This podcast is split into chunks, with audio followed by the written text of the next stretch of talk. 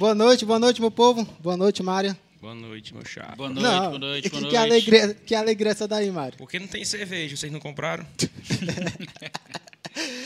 Hum, Hoje não pode não, né? Hoje. Pode, pode sim. Pode, que- Irmão, você tá me influenciando. Quem não bebe sou eu. Deixa eu tô melando tudo aqui, ó. Ei, Pessoal, já vamos, já vamos encerrar já. Já que o Samuel fez a pureza. Pessoal, sejam muito bem-vindos. Estamos iniciando agora nosso podcast. Seja muito bem-vindo, David. Obrigado. Davi ou David? David.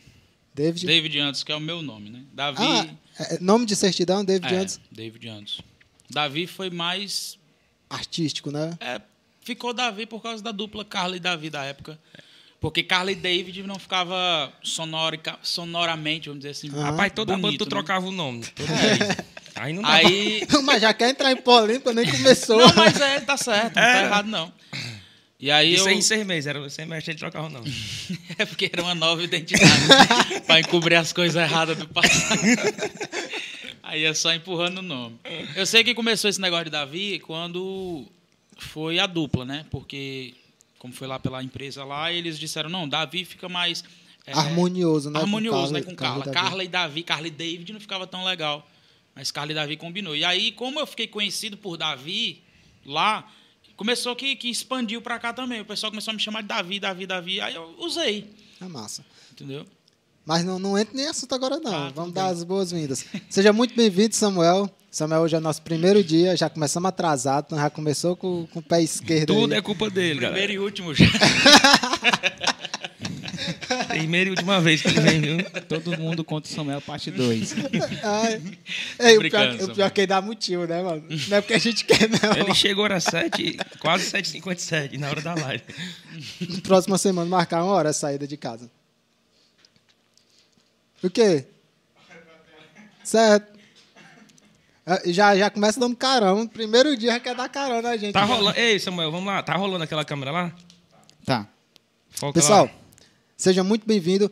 Quem tiver. David, tu, tu deu certo o link, né? Deu, deu sim. Pronto. Show. Então, gente, é, é, você, você que estiver assistindo, você que estiver assistindo, é, Peraí, bem rapidinho. Vamos fazer assim. Um, dois, três. Aí tu dá o bizu aí. Câmera um, câmera dois, câmera Porque o três. monitor de retorno. Pronto, não, mas aí câmera um. É.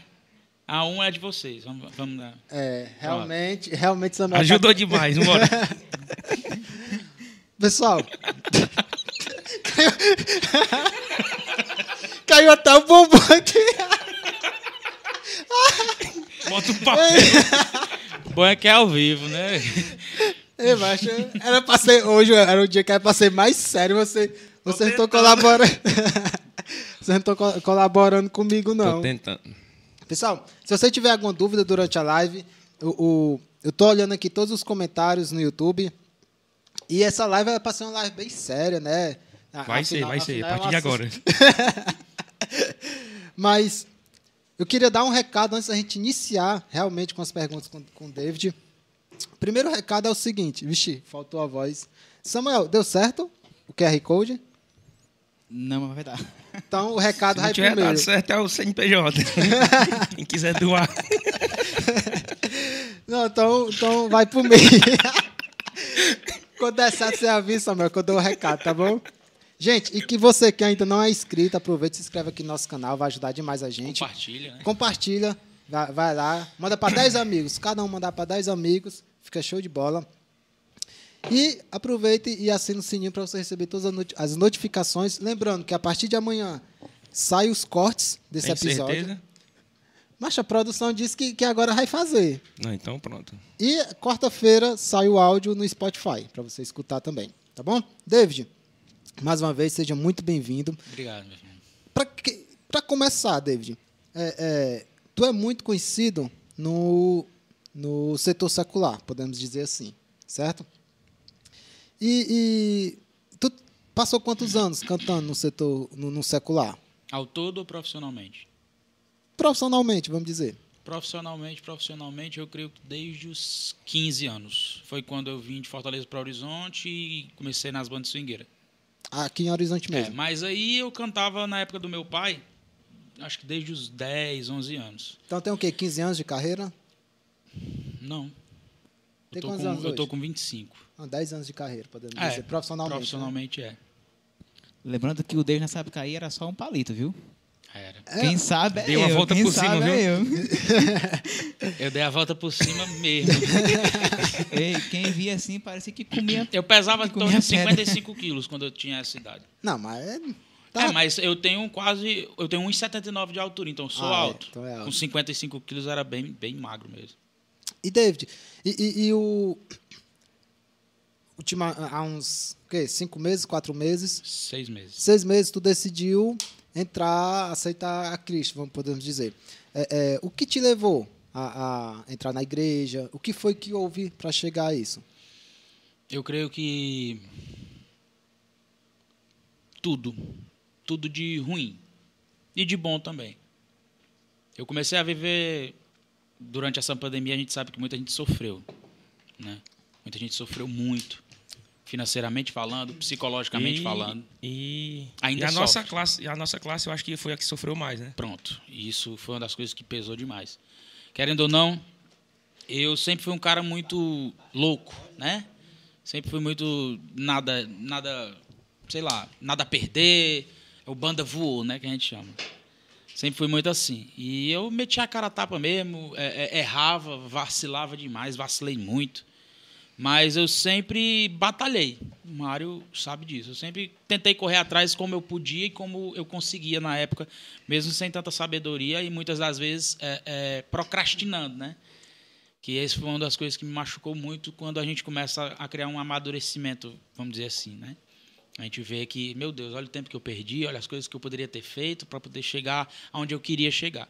Mas, enfim, quando iniciou a pandemia, eu já vinha de uma, uma crise psicológica é, é, complicada que foi desde a época da perda do meu pai. Quando meu pai faleceu, para mim foi um baque muito grande. Ele, ele faleceu antes da pandemia. Foi, foi antes.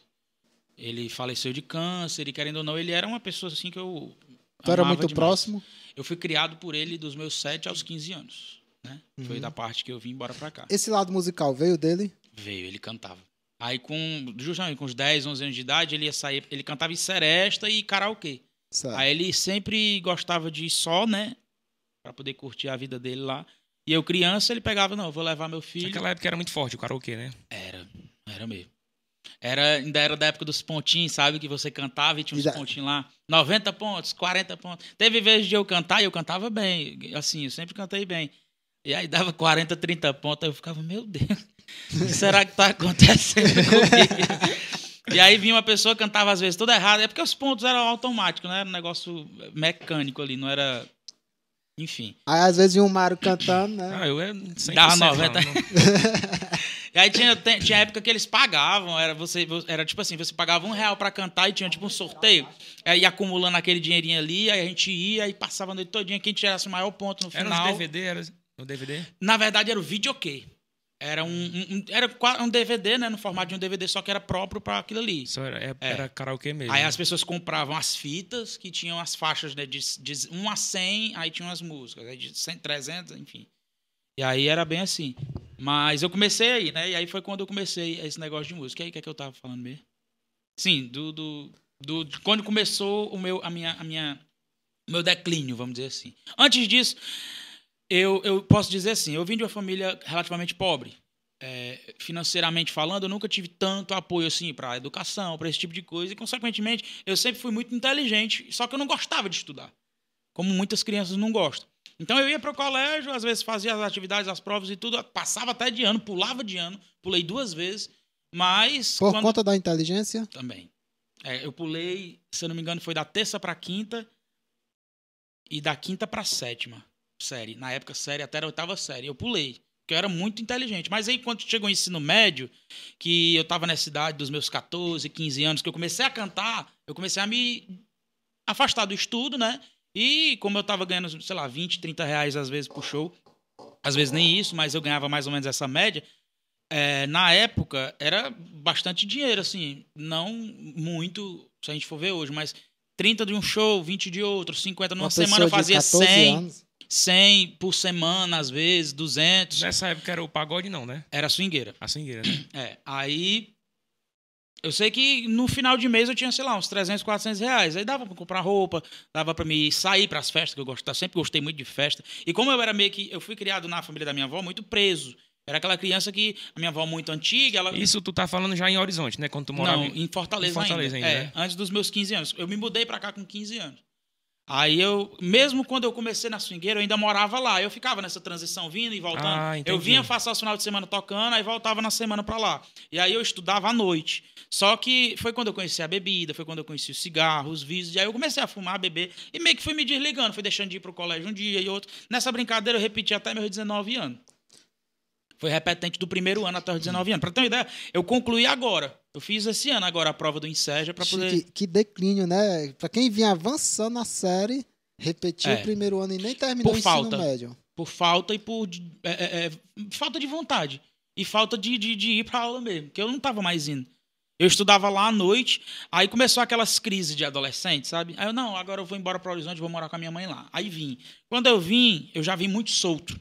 Uhum. E aí eu não ficava na casa da minha mãe, eu vivia na casa de um e de outro, na casa de um e de outro. E aí, às vezes, eu fazia semana de festa, opção- ficava lá na por sede opção mesmo. tua mesmo? Isso. Ficava lá na sede mesmo, aí a gente bebia e tudo, e eu com a cidade de 15, 16 anos, já fumava. Tu- Tudo muito novo, tudo muito. E eu nunca tinha vivido aquilo, então eu fiquei meio que, ah, meu Deus, é... nem Deus eu falava, mas, ah, é muito massa e tudo é isso aqui que eu quero pra minha vida. E aí eu gostava de cantar, e eu era bom naquilo ali. E, consequentemente, a, a, a fama foi começando. Eu fui começando, tipo assim, eu chegava naquela fe- na, naquelas festas do Clube da Lã, todo mal amanhado, vamos dizer assim, né? Todo flagelado. Aí eu olhava pra aquele pessoal ali bebendo uma garrafa de uísque mais caro, tipo. Eu vou usar o nome da pessoa, o Marcelo do Gás, por exemplo, que era que é, hoje é um dos sócios, né, proprietários lá do Clube da Lã. Ele, na época, eu, eu chegava nas festas, eu olhava pra ele ali no paredão e tudo, né? Aquela pose de mais bem sucedido e tudo mais. E aí eu queria aquilo ali. E aí eu comecei a tocar e comecei a buscar estar nesses eventos para poder fazer influência com esse pessoal. E aí foi passando o tempo, acabou-se a swingueira, né? Já, já tava no finalzinho, mas como foi a primeira banda Pode e tudo. comer, né, gato? E Pode aí, comer. Como é que eu, Eu tava- o notebook mesmo na frente aqui? aí eu Estratégia boa. Aí eu tava esconderam meio hoje. que, que, que descobrindo tudo. Aí eu sei que passou a swingueira. Eu voltei a morar em Fortaleza. Nesse meu tempo eu fiquei indo e voltando, né? E aí eu passei a voltar em For- morar em Fortaleza e lá eu conheci o pagode, que foi a ascensão do pagode em Fortaleza. Aí pronto, quando eu conheci o pagode, eu já conheci o Luciano, na época da swingueira da Multisamba, né? Que foi quem me descobriu. Eu comecei na Asa Swing através do Juninho. Asa Swing, o nome da banda. Eu lembro até o Juninho. David, tu canta? Canta, bora. E, ah, deixa eu contar do início, que eu esqueci de uma Eu parte. acho que o Juninho andou no, no bocado de O casa Juninho começou comigo. O Juninho começou comigo. Mário, foi o seguinte. Eu vou apostando que foi o primeiro a sair dessa banda aí. Foi, foi o Du. Deixa eu te dizer o que foi que aconteceu. Vamos, vamos do, do início de tudo. Quando eu cheguei em Horizonte, eu vim porque eu briguei com meu pai. Eu tinha brigado com meu pai. Assim, eu, eu tava naquela crise de adolescente, rebeldia e tudo mais. Aí eu, não, agora eu vou morar com a minha mãe. Aí vim. E aí eu comecei a estudar no colégio, na fazendo, eu tava fazendo o oitavo e ele o nono. E aí, quando eu cheguei nesse colégio, eu vinha de Fortaleza, né? E aí, lá a gente se vestia de um jeito, se, era todo, né? Playboyzinho, vamos dizer assim. Quando eu cheguei, o Juninho queria me pegar. ele e a gangue dele queria me pegar. Ele descobriu que era meu tio. E aí, meu, meu tio era amigo deles. Assim, era meio que respeitado por eles. E na época era meio doido também. E aí, eu sei que quando ele descobriu que ele era meu tio, aí ficou, né? Aquele impasse. Aí chegou o dia dele me pegar. E aí, Tinha- beleza. E tinha um dia marcado, era? Era. E a mais tarde eu vou te pegar no final da aula. E o Juninho era desses, era? Ele não era de fazer, mas ele mandava. É porque o Juninho ele era o cérebro do negócio. Juninho, me perdoe. Vai eu tô contando. cortes, viu? ele era o cérebro do negócio. Aí eu sei que eles chegaram perto de mim, derrubaram as bicicletas assim, rebolaram os livros no chão. Ei, tu é sobrinho do fulano de tal, do papai na época. Eu sou. Tá perdoado. Ixi, está massa. aí pronto, aí virou amigo. Aí a primeira coisa, vamos montar uma banda. Bora. De Vixe. quê? De pagode. Então- Diante de Deus. Então era, era melhor ter ele pegado mesmo. Foi. Aí pronto, a gente começou esse negócio da banda de pagode. Aí foi, Era a gente se reuniu. dado uma pizza. O grupo que ia me dar pizza virou minha primeira banda. Aí a gente começou a correr atrás daquilo ali. Eu tinha um violão já. Eu acho que eu já tinha. tinha. E aí o Juninho, ele tocava, se eu não me engano, em flauta e gaita. Ele não tinha conhecimento de violão, de, de... E aí a gente pegou e se reuniu e ele ficou de tocar o pandeiro. ele aprendeu a tocar o pandeiro. O Júnior sempre teve o dom da música. Ele aprendeu a tocar pandeiro assim muito rapidamente. E aí eu não gostava do violão porque eu achava o cavaquinho mais bonito, mais interessante. E eu larguei o violão de canto para poder aprender cavaquinho. Passei um mês com cavaquinho em casa, nunca toquei nada. E maneiro, né? Também, bem maneiro. Pois é. E aí o professor da gente era até o Charles. A gente ia lá Charles. pra casa dele. Pagode. E aí eu sei que, que quando a gente começou ali, eu nada de pegar o cavaquinho ao Juninho, deve me prestar esse cavaquinho uma semana. Com uma semana ele já tava tocando o repertório todinho. Ele Vixe, aprendeu a mano. tocar, bem rápido assim. Cara, quando tem Ele um- começou mesmo assim e ele Juninho é sempre foi bom. muito interessado. E aí ele começou, eu, beleza. Aí a gente começou esse grupo, e a gente passou, a gente fez dois shows. E nos dois a gente não recebeu nada. Falou, Bora ali tocar, que é pra inaugurar a banda, não sei o que, que der certo a gente dar um negócio. Eu sei que deram uma merenda, um lanche, enfim. Se E aí- der bom, dá bom pra todo mundo. e aí o Juninho continuou nesse ramo e eu voltei pra Fortaleza. Porque eu brigava com a minha mãe e voltava pro meu pai. aí brigava com meu pai e vinha pra minha mãe. Aí ficava nesse negócio. Aí o Juninho começou o negócio da banda de swingueira. E na época, acho que era Romário o nome da banda, dono da banda. Aí o Juninho pegou e disse: David, tô com uma banda de swingueira aqui e tal. A banda vai tocar e tem um show marcado pra tocar no Pisa na Fulô. Aí eu, massa, pois eu tô chegando aí. Desabei de Fortaleza para Horizonte. Quando cheguei lá, aí fui pro ensaio da banda da Asa Swing e o Luciano, ele era um dos. Ele era o cantor principal da banda Multisamba, que era tipo rival, sabe? E aí, quando o Luciano me viu cantando nesse show do Pisa na Fulô, o Luciano Souza pegou e me. Vamos lá, vamos, vamos conhecer a banda e tal, não sei o quê. E a Multisamba, na época, fazia bem mais show, era bem mais conhecida do que a Asa Swing. Multis- Multisamba era do Luciano. Isso, era o Luciano, Gilmácio e Gildácio, né? Que eram os dois irmãos e o Luciano que cantava. Só que o Luciano era quem tomava de conta dessa parte musical, vamos dizer assim.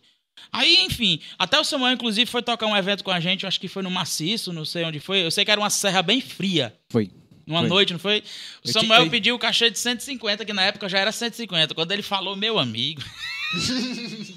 Mas no pagode na swingueira não é 150, não, Samuel. Você pois sabe é, disso. era 50. Olha, Mas eu, é- como cantor da banda, recebia 30, 40 reais. Quando ele falou 150, eu disse assim: como é a história? Amigo, Mas eu sei que 150 ele foi e recebeu os 150. Mas- E a gente deixou de receber nesse dia por causa Mas dele. quando foi que vocês viram que qualidade é barato? Qualidade é caro, Ai, meu amigo. Ai, amei. Corta, Quando- corta, sei, corta. Aí assim, eu sei que pronto, passou essa experiência David, lá no Pago. tu- não sei se tu lembra, mas nesse dia aí, eu tinha acabado de chegar da igreja. Foi. Eu nem queria ir, não, mas eu, eu botei o preço pra não ir mesmo. E aí ele Por, pagou. por meu azar. Por meu azar. de É interessante, quando a gente não quer, os caras pagam o valor que a gente E pede. foi um evento muito Aí quando a- bom na e- época. e Pra você ver, né? Independente do produto ser bom ou ruim, sempre tem alguém que quer o serviço, né, mano? Justamente. Mas, A necessidade da demanda. Mas né? o, o David lembrou um negócio interessante. A gente foi pra um dia, não foi? Aí, E aí depois foi pro Baturité.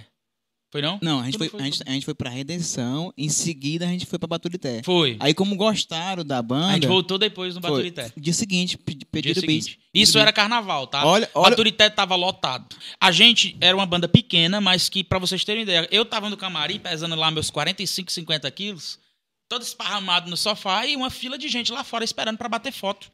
Era um artista. Sério? Não era, não era, Samuel? Mas, O camarim tinha dois isoporzão, não era isso, Samuel? Cheio de refrigerante salgado, o pessoal tratando a gente Eles, como rei. eu não sei se lá era por falta de pessoas melhor, mas a gente, a gente, Mas a gente é, chegou, a mas gente foi- Você chegou não lá deixou e eu perguntar, mas eu ia, eu ia perguntar isso. Se era falta de banda ou é porque era banda Não, mas muito é boa? porque realmente, na época, Mas, o H- show... que- É porque, assim, carnaval.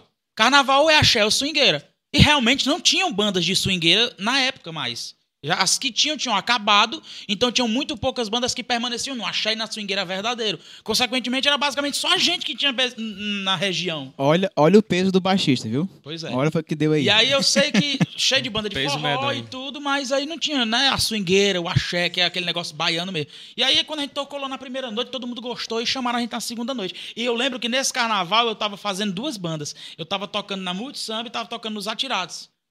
Aqui da Itaitinga. Do, Do do Iaié. Iaié. Eu lembro. Lembro. Eu tava fazendo essas duas bandas. Meu amigo, eu acho que esse dia foi um dia que eu. Foi uma época que eu mais usei droga na minha vida. Foi mesmo. Foi. Porque eu tava tocando tanto e o show não era de uma hora, não, não era, Samuel? Não. Era quatro, cinco horas de show. Era pegado e swingueira. tá, negócio truando lá. E a gente tinha que estar dançando. Eu era cantando e dançando, não era, Samuel? Só não eu. Então, pra eu era- era- permanecer- Mas só recebia pro cantor. Pelo, pelo dançarino não recebia, não. Os dançarinos recebiam 10, 15 reais na época. Ei, mas, Às vezes, quando eu Ei, recebia. David, e eu nessa época eu, eu era um stalto, não me mexia não. É, o Samuel era só. Sempre foi.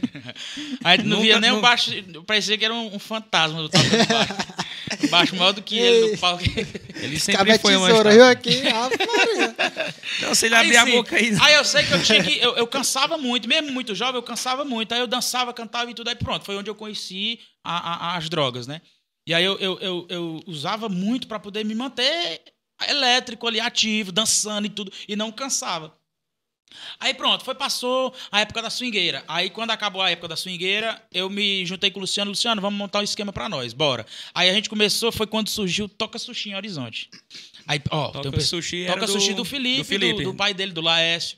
E aí, ó, Luciano, ó, esse negócio aqui é bacana, ó. A galera tá tudo migrando pra cá. Tu veio tanto No ali, começo meu dos barzinhos, né? Tava cheio o negócio massa. Era o tudo. ponte na época, viu? Era. Era o. E aí, o Luciano, a gente tem que ir pra lá. Aí eu sei que a gente começou, ele tocando bongozinho e eu já tocava violão, comecei a pegar os MPB. E aí foi, passou, passou, passou. Acho que eu ainda toquei um ano com ele. E o negócio era bom. E o cachê era melhor. Entendeu? E aí o Luciano teve a visão: vamos ter que fazer um negócio maior. E aí foi da onde surgiu a Soul de Bamba. Inclusive, o nome Soul de Bamba, quem criou, assim, foi eu. Na verdade, eu criei, era não era Soul de Bamba, era Som de Bamba. Ah, E aí, como já existia som de bamba, aí ele botou soul de bamba. Mas a soul de bamba, eu acho que ele não, não me deixa mentir. Foi uma criação, entre aspas, nossa.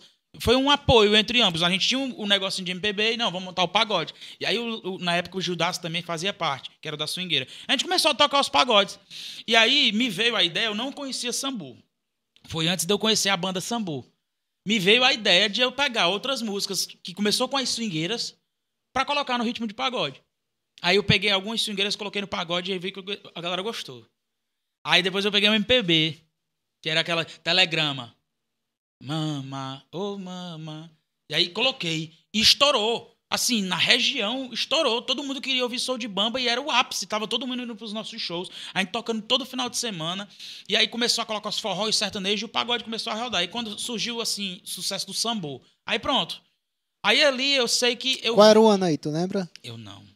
Tá. Não, não consigo lembrar o certo. Mas eu acho que tem uns sete anos, oito anos atrás. Isso. Não tem mais. Tem mais. Tem Tem mais, não mais. tem? Pô, Sabe por quê? Sabe por quê, David? Sete anos tem da seis anos tem da Carla e Davi, né? Ó, deixa. é. Ó, sabe qual foi a primeira vez que eu e Desmate vimos? Hum. No evento, na época nós tínhamos. Roots, Pop Roots. Isso, isso. Nós tocando lá na. No, no- César Júnior. Isso. Lá foi nessa- mesmo. Anda, vocês me deram eu- até a oportunidade pra cantar. Foi. Não, eu fiquei lançando Você Fomos Nós. Foi. Você cantou, se eu não me engano, das três músicas, duas foi do Legião Urbana. Isso, Não foi? foi. Eu não me lembro das três, mas duas. Quem tem memória aqui sou eu, mano. Acabar tu fica Também falando com a cabeça dessa, meu amigo. Aí sim, pra poder con- concluir Aí e tem resumir. como porque- negar ser cearense, não. Pra concluir e resumir. Eu sei que, que começou assim, né? Foi na swingueira, aí do- da swingueira passou pra MPB, da MPB passou pro pagode, do pagode voltou pra MPB, por quê? Porque eu via que algumas pessoas que estavam tocando barzinho, voz e violão, estavam tirando, sei lá, seus 150, 200 reais. E eu tava começando a ficar mais velho e, consequentemente, o dinheiro perdendo valor. Então, aquele cachê barato eu tinha que começar a aumentar. E aí, Luciano, não, vou sair do pagode, vou montar um projeto pra mim. E aí, eu comecei meu MPB. Gravei um CD com o Zé Filho.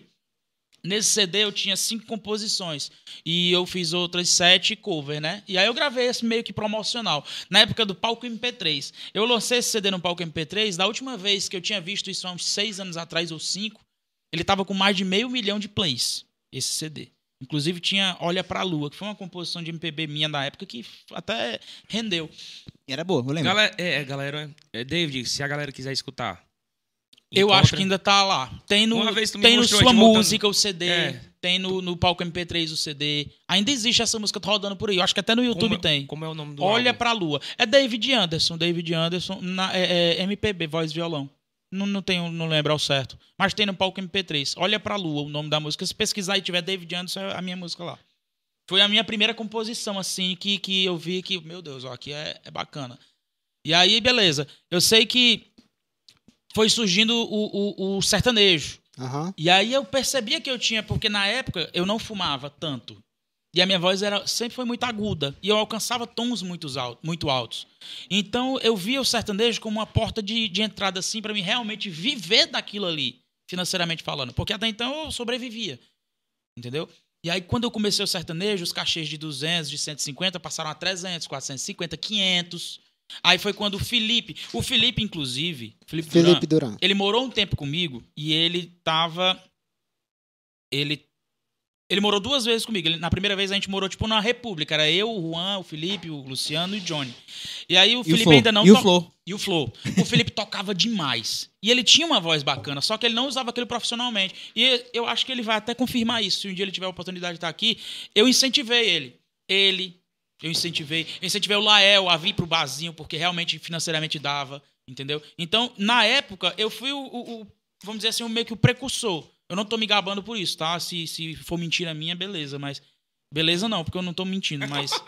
Eu não, Não, minto. beleza, beleza. Mas assim, eu acho que a galera vai reconhecer isso. E não é pra me gabar, não. É só pra poder dar adendo ao assunto. Quando eu comecei, eu meio que fui abrindo esse espaço. E aí, quando o Felipe começou, acho que através dos pais dele, ele conheceu o bar do Railson.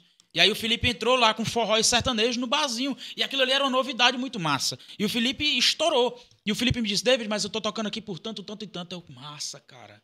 É isso aqui que eu preciso. E aí eu fui e investi em equipamento, montei um som e comecei a tocar sertanejo. Aí pronto. Aí foi onde o negócio realmente andou. Aí foi onde andou e desandou ao mesmo tempo. Porque quanto mais eu ganhava, mais eu gastava. Entendeu? Então, Tu lembra o ano que tu começou no sertanejo? ixi, tem uns oito. Aí sim tem uns oito. Tem uns oito anos por aí.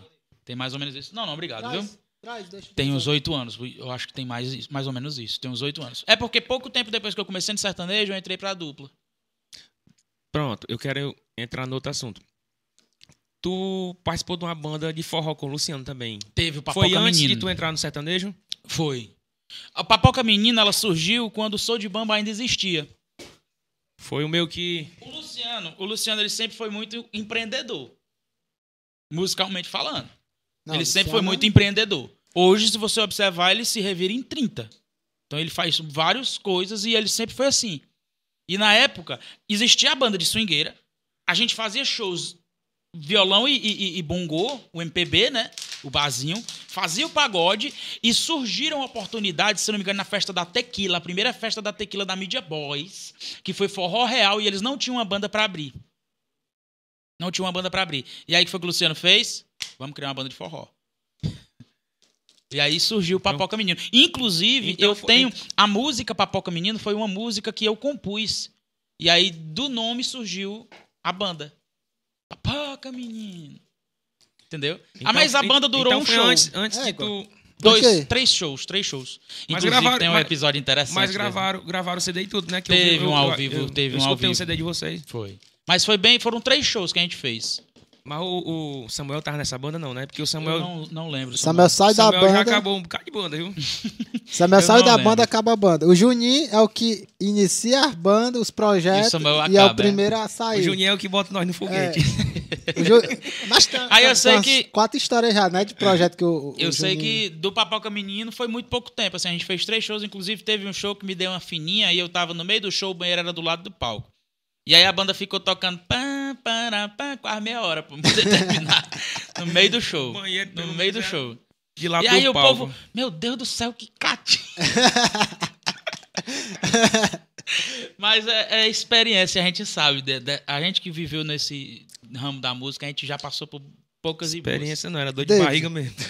Aí vamos lá. Ei, mas até a tua conversão. Pronto. E qual foi realmente o motivo que tu se converteu? O motivo pelo qual eu me É converti. converteu, né? O nome é, É. isso mesmo, né? É, eu me converti a Cristo. O motivo pelo qual eu me converti é porque eu não via mais motivos para fazer o que eu fazia. Eu não via mais Financeiro, psicológico. tudo, tudo, tanto financeiro quanto psicológico. Eu não via mais motivo, eu não me sentia mais bem. Sabe quando você tá fazendo uma coisa assim que você faz por fazer? E antes eu tinha amor. Eu amava faz... eu amava cantar ali, tá fazendo shows e tudo mais. Foi se acabando. Sabe? É, é como uma depressão. A depressão ela começa assim, né? Você começa deixando de gostar tanto daquelas coisas e você vai se excluindo, se excluindo, se excluindo ao ponto de que você se prende dentro do quarto, passa a sua vida inteira ali e acabou-se o mundo, né? Você não consegue mais nem socializar, entendeu? Então foi basicamente isso. Eu fui perdendo o amor pelas coisas, fui perdendo o gosto de viver as coisas. E a pandemia teve uma influência muito forte em, em relação a isso. Porque eu me via preso né? Nós todos estivemos presos, né? Teve amigos nossos, músicos, assim, colegas músicos que tiraram a própria vida porque não conseguiam ver a família. E aí foi quando eu comecei a vender os equipamentos e querendo ou não, a gente tem, a gente que ganha muito, a gente também gasta muito, né? Então, era um, eu tinha um custo de vida que eu não estava conseguindo suprir. Fui começando a vender os equipamentos, fui começando a vender umas coisas e fui perdendo o gosto por aquilo ali. Eu, eu procurava entender por que estava acontecendo aquilo ali comigo. E eu não culpei as situações, mas eu culpei a mim mesmo. Por quê? Porque veio o remorso.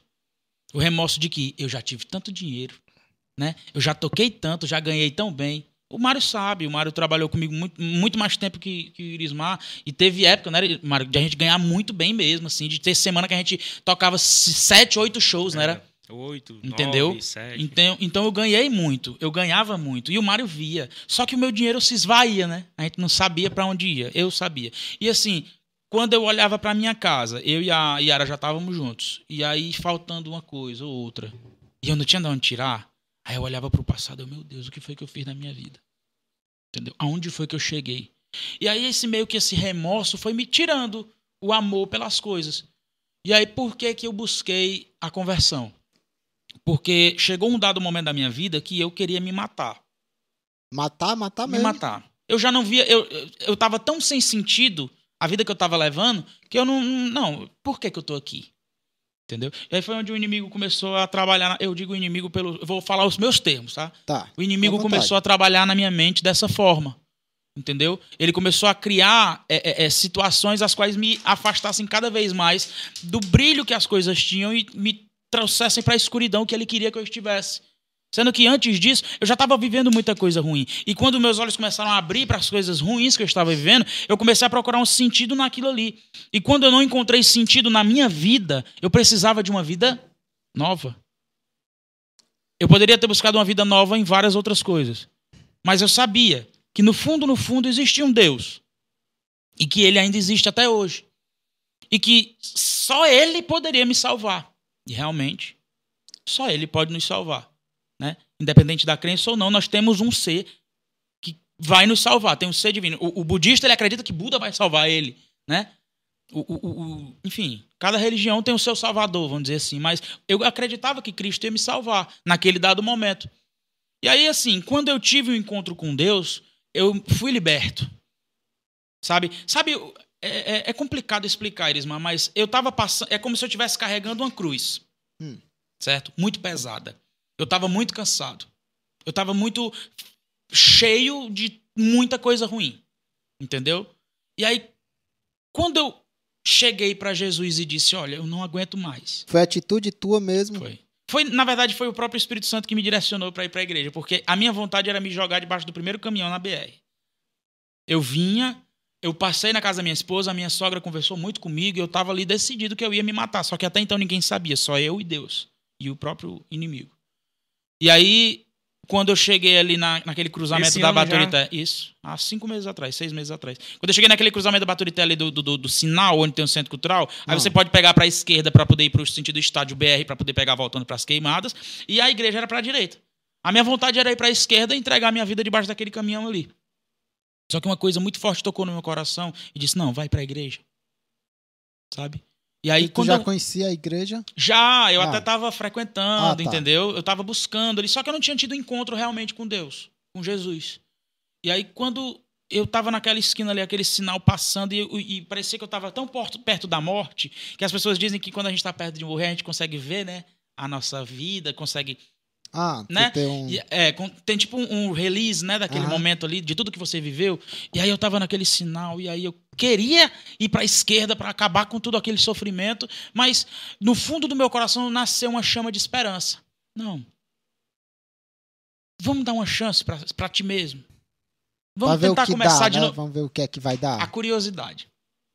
E aí eu, pronto. Eu estava na igreja todo esse tempo e até então eu, eu chorava e tudo, mas eu não tinha tido um encontro real com Cristo. E aí nesse dia eu fui decidido a ver e a entender e a saber, querer realmente saber se existia um Cristo ali que podia me salvar. Quando eu cheguei no meu limite do fundo do poço, abaixo da lama que há no fundo do poço, foi quando ele me escolheu. Entendeu? Porque ele, me, ele, ele tirou, ele permitiu que tudo que eu tinha fosse tirado, assim como Jó. A palavra de Deus diz que Jó ele era um dos homens mais ricos e ele perdeu tudo, mas ele nunca perdeu a fé em Deus. Então Deus meio que permitiu que eu perdesse tudo. Ele permitiu que eu chegasse no ápice do, do, do, do cúmulo da minha vida como ser humano, entendeu? Ao ponto de, de querer a minha própria morte, para poder me mostrar que ainda existia uma porta aberta no fim do túnel. E aí foi quando eu realmente decidi, não. Eu preciso acabar com. Eu preciso realmente morrer debaixo daquele caminhão para me viver para Cristo agora. Porque eu, como eu falei da cruz, né? Eu estava com a cruz pesada nas minhas costas. Naquele momento que eu decidi realmente me entregar para ele, é como se ele tivesse pegado aquela cruz e dissesse: "Coloca isso aqui de lado porque agora tu vai andar em pé". Entendi. David, e, e, e quando tu chegou na igreja, aceitou Jesus, qual foi a tua reação?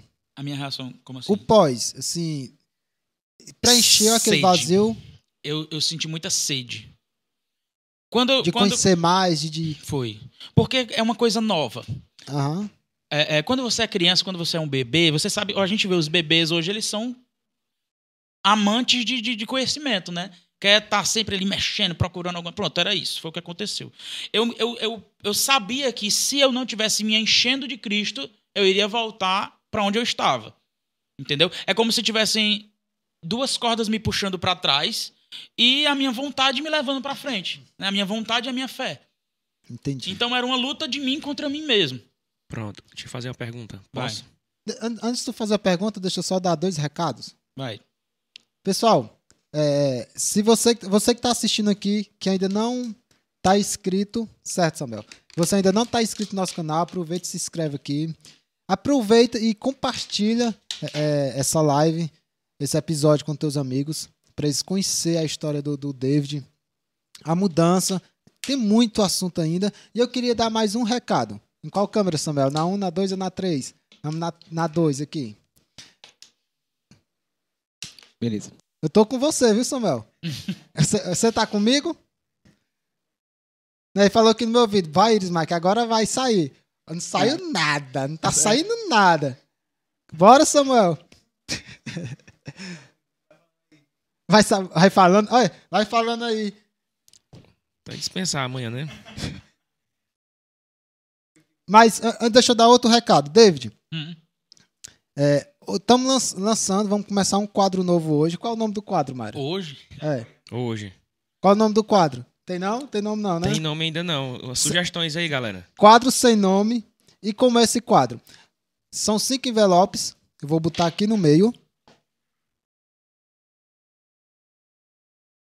Dentro de cada envelope desse, tem uma pergunta. Uhum. A pergunta que, que eu postei. é, eu postei um stories. a caixinha, né? A caixinha de pergunta. E tem, eu selecionei as perguntas mais polêmicas, podemos dizer assim. Eu anotei aqui, tá nesse envelope. Aqui acolá a gente vai parando, você tira o envelope, você lê, responde se quiser. Tá. Se Tá não bom? quiser, Não quiser, tranquilo. responde pra frente. Aí não. Pode? Agora pode. Pessoal, tá aparecendo um QR Code aqui agora na tela.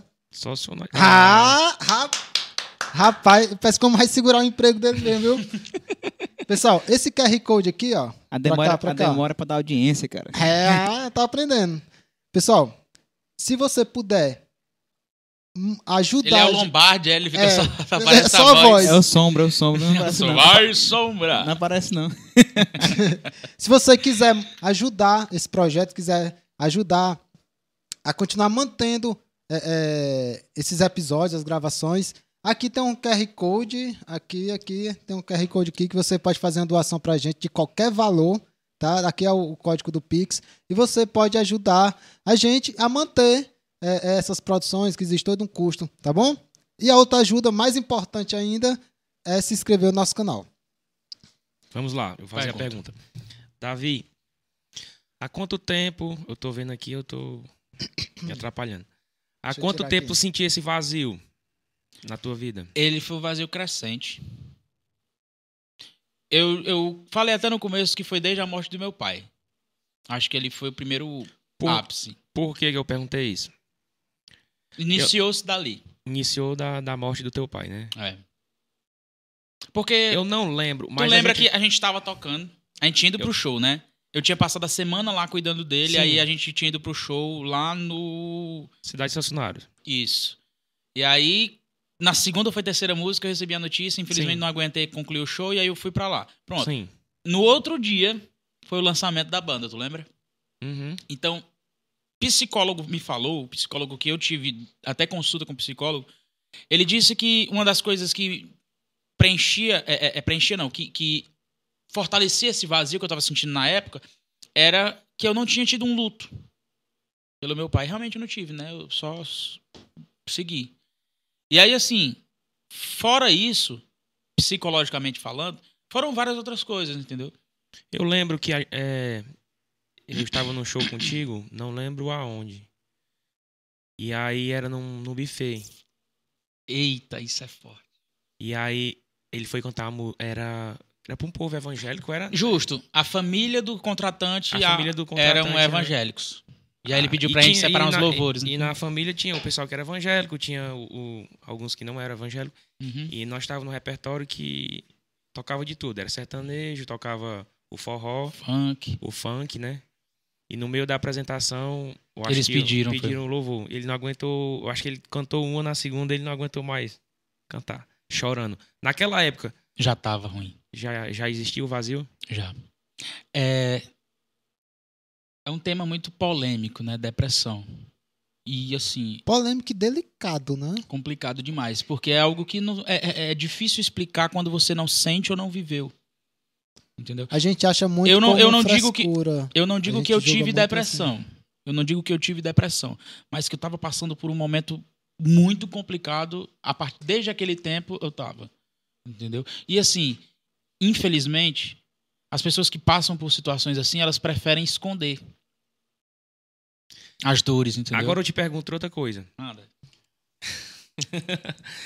É, aí vem aquela questão, né, da, da gente dizer assim, ah, as companhias influenciam. Tu acha que isso Não, não? não a mim. Certo. Eu fazia o que eu Sim. sentia vontade de fazer. Eu não. Concordo. Não ia por influência Concordo, de alguém. Não, Eu concordo. eu, es- fa... eu, sempre esperava- fui assim. Eu esperava outra, outra resposta, mas Uhum. como ele falou, ele falou a verdade. Não influencia. Não e, não existe influenci... isso. e não influenciava ele na época que ele tava sentindo esse vazio. A... Tá com gate, é? Tá dando Uhum. as co- Tá dando as cortadas aí. Pois Mas, mas, tira, pois mas tira. tá, Samuel. Por Vai. favor.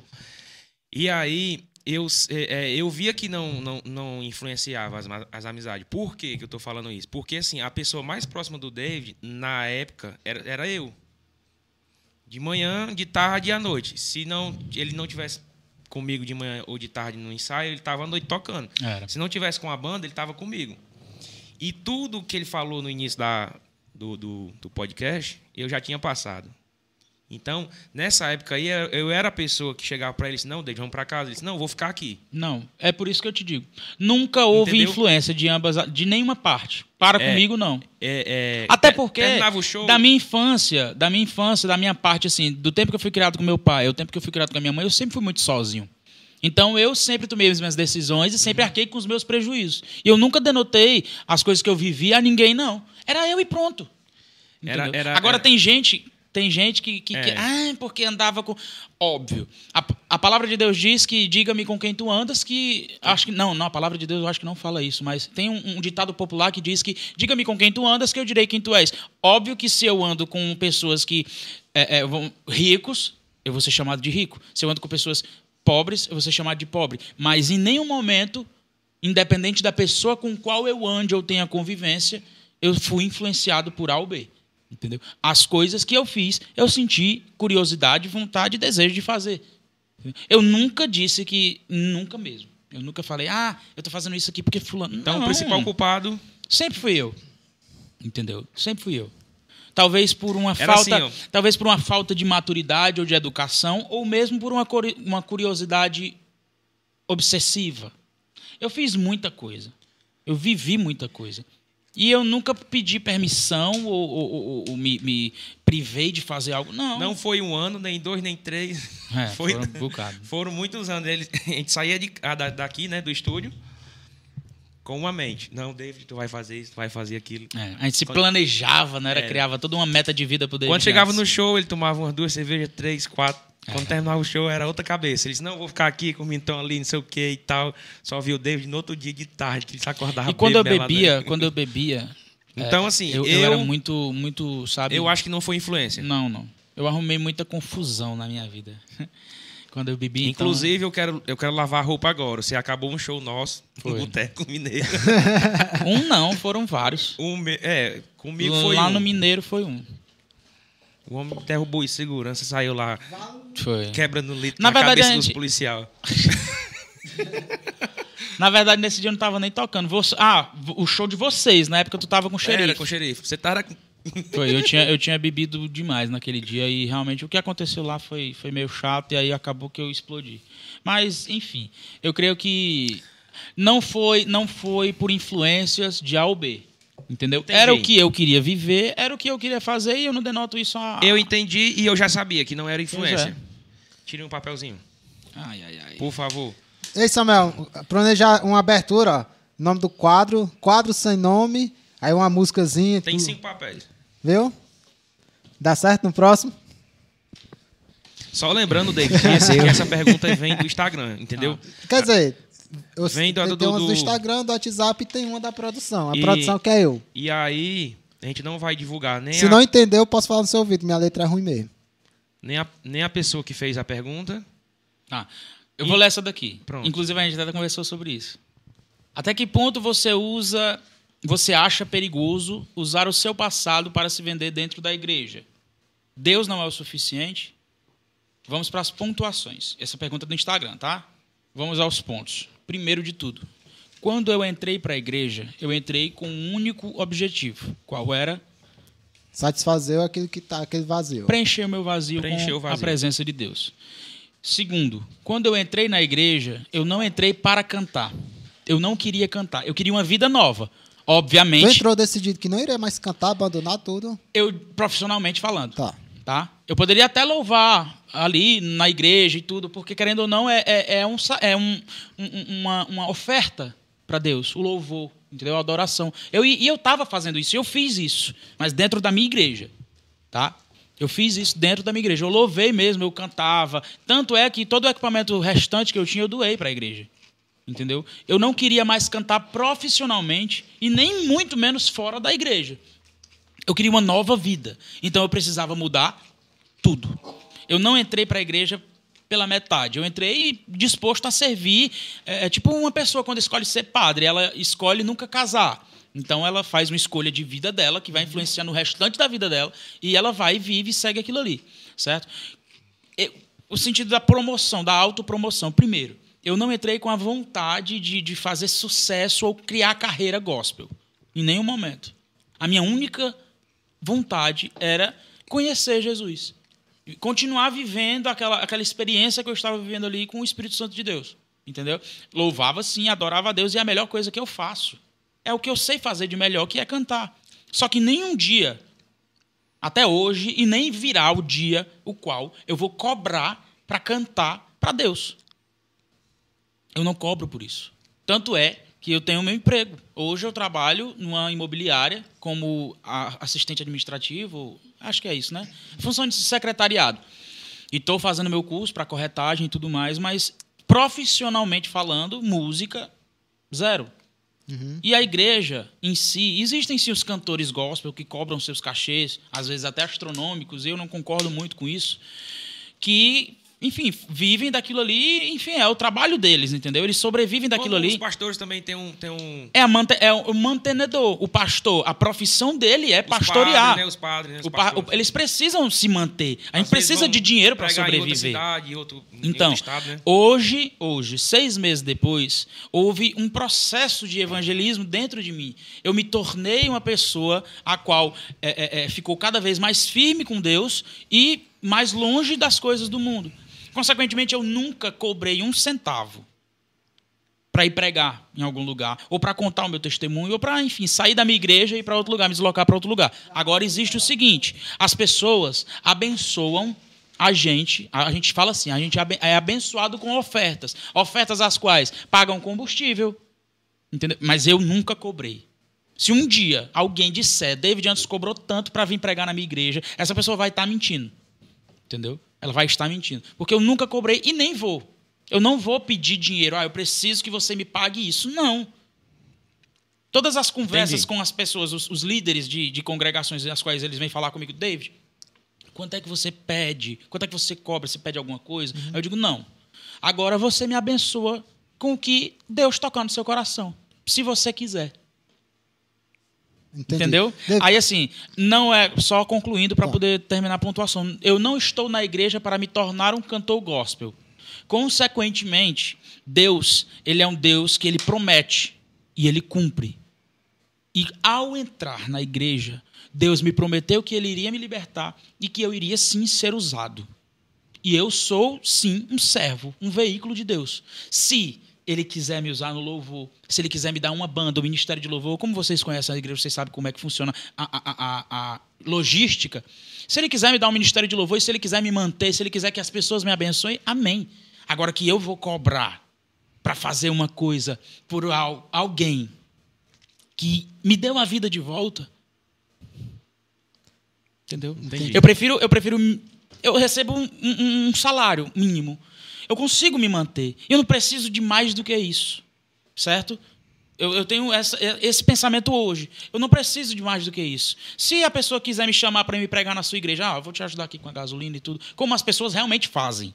Agora existem sim pessoas que cobram e tudo, mas eu não entrei na igreja para me promover ou para me fazer um CD de sucesso, para me estourar e ganhar muito dinheiro, não. Eu tô ali para servir. Eu tô ali para que as pessoas conheçam Jesus da forma como eu conheci. Entendeu? Eu tô ali para me con- continuar transmitindo a mensagem do arrependimento e da salvação. E entendi. passar a tua mensagem para outras pessoas que estão na mesma situação. Eu, né? eu tenho que a cada dia me examinar. A palavra de Deus diz que a gente tem que se exami- ah, examinar a nós mesmos. Justo. Eu sou um pecador, como todos nós somos. Agora eu tenho que me examinar ao ponto de que eu não posso permanecer no pecado. Então, se a partir do momento que eu começo a servir a Deus, eu crio, eu ganho um cargo eclesiástico, vamos dizer assim. O eu que sou- seria a carga ec- eclesi- é, é, existem uns cargos na igreja. É o obreiro, o, o Tá. diácono, o presbítero, o pastor. Querendo ou não, eles são pessoas que eles vão estar numa posição, entre aspas, de destaque. Eles são exemplo para as pessoas que estão ali, congregando, que estão buscando, querendo entender um pouco mais e, e servir também. Entendeu? Da mesma forma Essa- que um padre. Um padre. Vamos usar o exemplo de um padre que é um exemplo mais, vamos dizer assim, universal. Se um padre é pego em pecado, em adultério, ou fazendo alguma coisa que não condiz com o que ele prega ou que ele mostra, que exemplo ele vai estar dando? Eu não sou santo, nenhum de nós somos, mas a gente tem que, cada dia que passa, se tornar exemplo.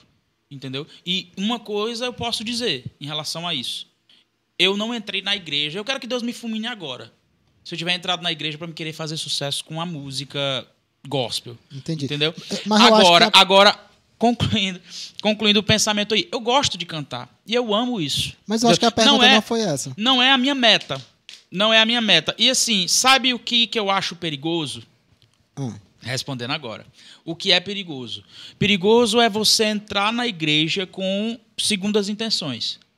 A minha primeira e única intenção foi seguir a Cristo, viver como Cristo e tentar ser o melhor de mim, baseado no que a palavra me diz. Entendeu? E esse foi a minha intuição. Agora sim, o meu testemunho é um testemunho forte. Entendeu? Eu vivi muita coisa. Apesar da pouca idade, eu vivi muita coisa. E a experiência que eu estou tendo com Deus também é muito bom.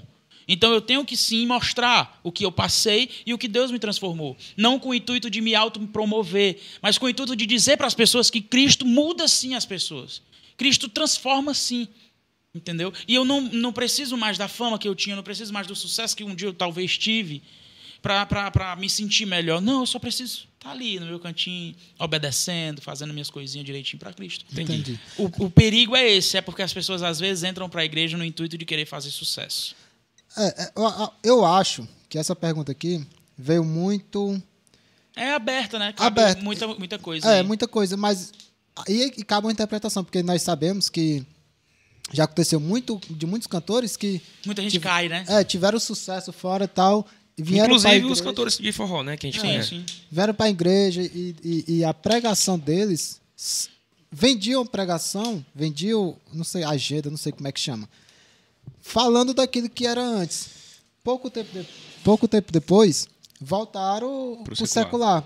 Então, isso é muito perigoso também. É por isso que a gente tem que se examinar todo dia. Porque assim, se você não tiver numa constante busca, meu filho, você cai. Entendeu? Verdade. Se a gente não tiver numa constante. Se, ó, Vamos usar o exemplo de vocês aqui. Vocês estão com podcast. Se toda semana vocês não tiverem com um programa que agendado, com um, um, um, um, uma Iniciado redação, na hora. Entendeu? Se vocês não tiverem aquela organização, aquela busca de, não, temos que perseverar, A gente continuar. tá, continu- tava organizado, agora o Samuel chegou. Entendeu? Se a gente não tiver nessa busca também com o Senhor, a gente vai acabar se ficando para trás. Verdade. Entendeu? Então, como tudo na vida, a gente tem que. Se você quer alguma coisa, você tem que perseverar naquilo. Então, se você. É o que aconteceu com Lúcifer. Lúcifer ele era, o anjo mais belo, ele era o- o- o- o instrumento de louvor e adoração a Deus. Mas chegou um dado momento que ele olhou para si mesmo e disse: Eu sou tão maravilhoso que eu também posso ser adorado. Eu não preciso mais de Deus Eu agora. não preciso mais de Deus agora. E o que foi que ele fez? O que foi que aconteceu? Ele caiu. Então, isso também acontece com as pessoas. Chega um dado momento que a pessoa esquece de Deus e começa a adorar a si própria. E aí cai. Eu, Ué, sou, eu tô engateando. Eu tô Entendi. engateando ainda, sabe? Tem muita coisa daqui que eu ainda preciso aprender. Mas o que eu já sei me traz a certeza de que eu estou no caminho certo. no caminho certo. Tu falou alguma coisa sobre cobrar ou não cachê. Concordo até certo ponto e discordo em outro ponto. Por exemplo, a partir do momento. Que- é o, é o do É, contra. não, eu sou do contra. Me dá o salgadinho aí. Eu, eu tô igual do Samuel. Eu sou o do contra fazendo certo. Diga aí. Vou fazer igual a mãe, só confirmar. É, é. Ei, Ah, por exemplo, por exemplo, não. Eu, eu já toquei em banda na igreja sim. e a partir do momento que passa para algo mais profissional, Sim. porque assim, existe o louvor e tal e tal, porém existem pessoas que vivem somente da música. Da obra, né? A obra, É. no caso, no, no, no- no contexto musical, né? Isso. Sim. É, que era o meu, por exemplo, no meu caso, era isso. Eu, não, Uhum. Eu tocava em banda e eu era da igreja. E sempre fui julgado, não servia dois senhores, vai pro inferno, e uma putada dele. Aí eu, beleza. Não era desse jeito. Acabou de chegar dele, vai pro inferno. Se tu tá servindo dois senhores. Eita, meu irmão. E- e- o negócio era pesado lá. E eu sempre fui um cara muito cabeça. Quem sabe é isso aí. Viu? nada. Eu sempre fui muito cabeça. E o que é que aconteceu? Igual Chegou. o Samuel, né? É, não, mas o Muito Samuel é demais. aí, no caso, aí o que é que acontecia? Hum. Chegou um momento que, de tanto ouvir aqui dentro da igreja, eu peguei, não, vou sair das bandas. Vou sair. Foi época, até contando no podcast passado e tal. Eu saí da banda e fiquei somente na igreja, tocando somente na igreja. Uhum. Passei seis meses tocando na igreja. Ninguém, ninguém, pastor, ninguém chegou pra mim. Meu filho, você precisa de alguma coisa? Como é que tá a situação? Você precisa de, de- emprego? Não. Tô falando, você precisa de alguma coisa? Ninguém. E a gente saía pra tocar. Como banda. Tô falando como banda. Onde eu- é onde eu discordo de tu que, na minha opinião, deveria sim cobrar. Porém, o necessário, Sim. tá? Não pra você. Eu, eu, vou, eu, vou, eu posso ser sincero? Ah, Eu ainda não cheguei nesse patamar. tá. De ter, assim, né, uma banda mesmo e estar tocando e Mas- fazer mas- agendas. Existe sim. A possibilidade é, essa. Existe sim. Ó, um exemplo. Eu, eu até então estou saindo para pregar. Não- Ah, tá? Pregar a palavra e tudo como um preletor. E levita, né? Às vezes eu vou, mas eu vou só. O meu custo é um custo X, certo? Eu poderia chegar para a pessoa e dizer, é, é, pastor fulano, eu tenho esse custo aqui. É, eu não tenho condições hoje, um exemplo, né? Eu não tenho condições, o que eu faria? Eu não tenho condições hoje de arcar com esse custo aqui. Se o senhor puder me abençoar com isso aqui, Amém. Eu não preciso de mais nada. Eu não estou lhe cobrando nada, mas se você puder me abençoar com os custos, amém. Aí lá você entra no consenso. Mas quanto é que você gasta? Você precisa de um combustível, quanto é? Aham. Aí eu, pronto, não, pastor, o senhor me abençoe aqui com esse valor aqui. Mas em nenhum momento se foi cobrado aquilo ali. entendi. Da minha parte, como preletor. Agora, como ministério de louvor, realmente é diferente. Entendeu? Quando passa para é- ser algo mais profission... profissionalizado, Justamente. vamos dizer. É, é um produto. É, querendo ou não, um comércio. Existem cantores gospel que cobram cachês de 30, 50, 100 mil. 80 mil reais. Então, Tem. existe evento gospel que realmente paga isso e não sente no bolso. Mas são, é, é porque assim, é, é, é um, um mundo tão vasto, sabe? Um, um- um organismo tão grande que se eu for pontuar tudo, vai abraçar o, o mundo inteiro e não vai chegar onde tu quer que eu chegue. Porque é muito aberto. Mas- São pessoas e pessoas, são igrejas e igrejas. Cada pessoa tem a sua forma de crer, cada doutrina, cada igreja tem a sua doutrina. Cada- Enfim, é, é- é bem infinito aberto. Justo. Mas deixa eu concluir. Aí assim, eu eu não discordo do que você está falando também. O ministério de louvor tem sim. Como é que pode eu? Eu tenho minha, minha banda, eu tenho cinco pais de família que estão ali comigo e que só vivem da obra.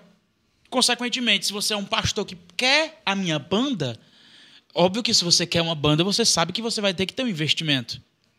Existe equipamento, existe locomoção, existe o salário daqueles obreiros. E a palavra diz: o obreiro é digno do seu salário. Ah, mas eu, particularmente, se um dia eu tiver um ministério de louvor, eu creio que Deus vai me abençoar de uma forma no meu trabalho que eu não vou precisar estar cobrando um milhão, dois, um milhão não, mas não vou precisar estar cobrando 500, 600, 200, 300 reais de ninguém para poder ir.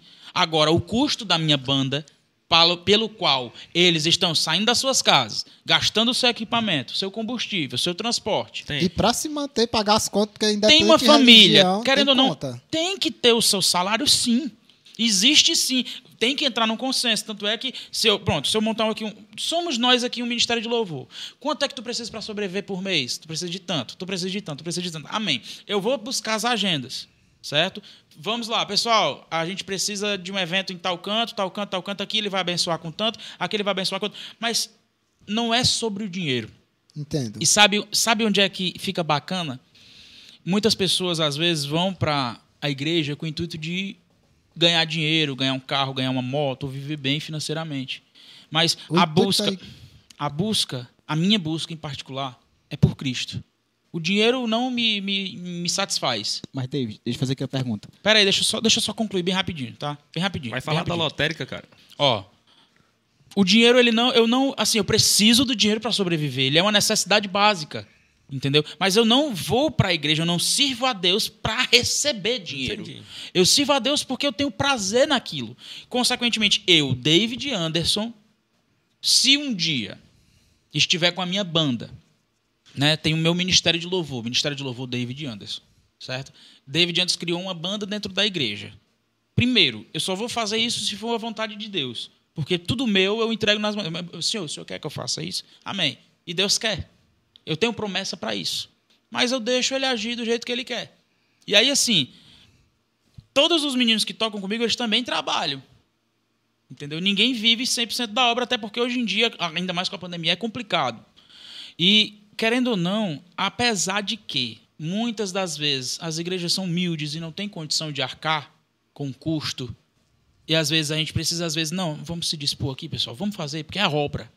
Mas tem vezes também que não tem como a gente ir, se deslocar e fazer por um preço, porque não vai arcar com os custos e não vai ajudar, entendeu? E aí fica difícil. Mas, entenda, Deus ele trabalha, não é toda a vida, mas Deus ele trabalha de uma maneira engraçada e, ao mesmo tempo, completa. Existem testemunhos de pessoas que.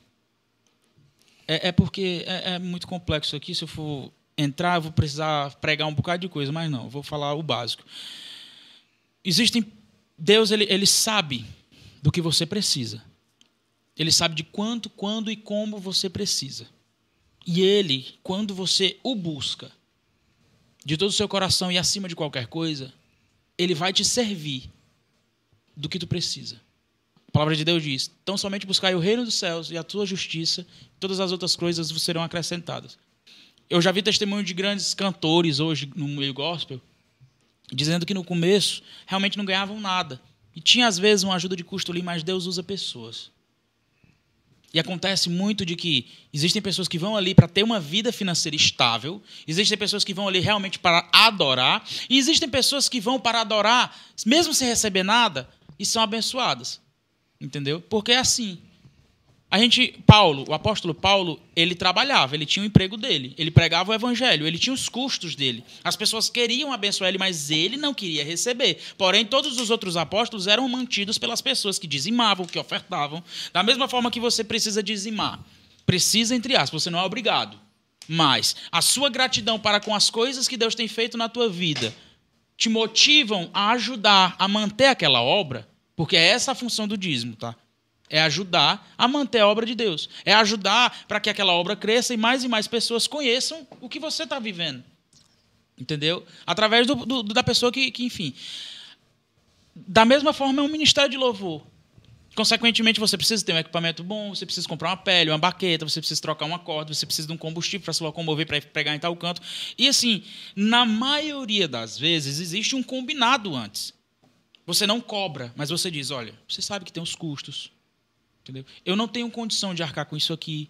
E a gente precisa de um valor X, porque tem um combustível, tem tudo mais. Aí a pessoa, não, amém, pode vir.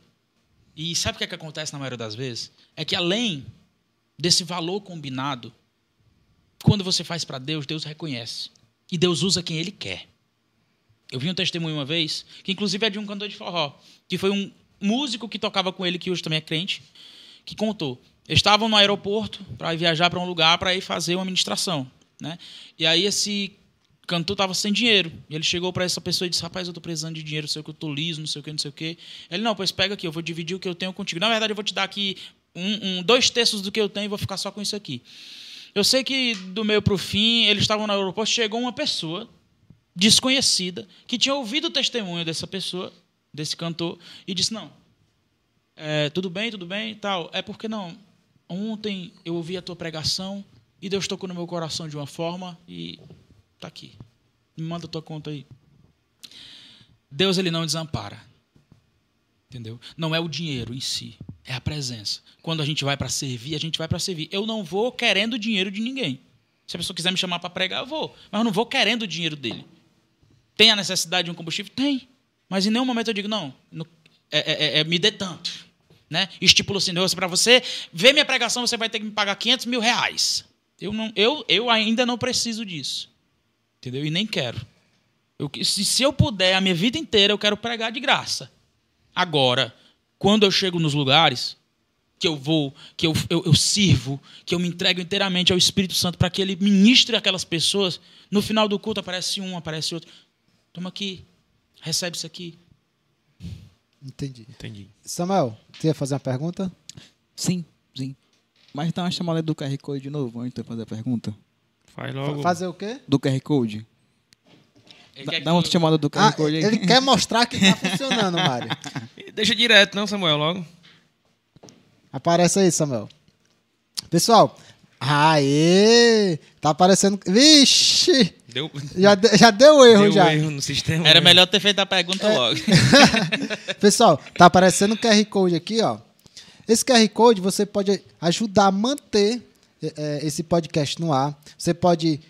Você vai colocar sua câmera aí e você vai ser direcionado para o seu Pix e você faz uma doação de qualquer valor. Qualquer valor é bem-vindo. E com, esse, com esses valores você ajuda a gente a manter esse podcast no ar todas as segunda-feira. Porque existem os custos também. Samuel, qual era a tua pergunta? Samuel, quiser deixar no ar direto. É? Beleza. David, é, pegando aí Só- o- a pontinha do, do- sobre os valores dos artistas, né? Esses que cobram valores exorbitantes, vamos dizer assim. Tu condena eles? Tu acha que estão errados? Não. Ou tem algum tipo de exagero? Se tiver, eu não sou pessoa para julgar. É eles e Deus. Entendeu? A minha função, a função do crente, segundo a palavra de Deus, não é julgar. Entendeu? O que, que vocês estão olhando aí? Não, os comentários aqui Ah, do, do, do- A função da gente não é julgar. A função da gente não é apontar, ah, mas ele tá errado, ele tá certo, ele tá errado. Mas Muita acha- gente faz isso. Pois é, eu já ia perguntar. Muita gente faz. Mas eu não me sinto no direito. Ele também não é filho de Deus? Amém. Se eu não concordo ou concordo, é uma opinião minha, mas eu prefiro guardar para mim. Entendeu? Mas existe muitas pessoas que criticam. Justo. Mas assim, é ele Deus. Eu prefiro não opinar. S- Sabe o que acontece muito na igreja? Esse é pro corte, mano. Não pode ir, não. Vai, ninguém tá te vendo, não, O que acontece muito na igreja? É, tem muitos irmãozinhos. Eu us- eu usei muito isso de exemplo. Quando eu estava indo pro secular, né, que me criticavam assim como criticava o Irismar, criticou o Irismar por um bom tempo, é, por to, tá, tá tocando na noite, e aí eles. É a mesma frase de sempre. Tá servindo a dois deuses. Primeiro que é mentira, porque é, é, tu tá na igreja, tu sabe que a, a verdadeira adoração vem do coração. A verdadeira adoração Sim. vem do coração. Se eu tô aqui no secular por dinheiro, então não é a verdadeira adoração. Então, esse, essa frase já não cola aí, certo? Segundo, ah, o que há muito, né, é, principalmente nessa questão de apontar, de falar, é que é muito fácil os membros, os membros, né, da a igreja como um todo, Uhum. criticar um irmãozinho, um ou dois. Eu vou usar eu como exemplo, né? Me criticavam bastante porque tava, não estava servindo na igreja, estava servindo né, no, na noite, no dia seguinte estava na igreja de novo.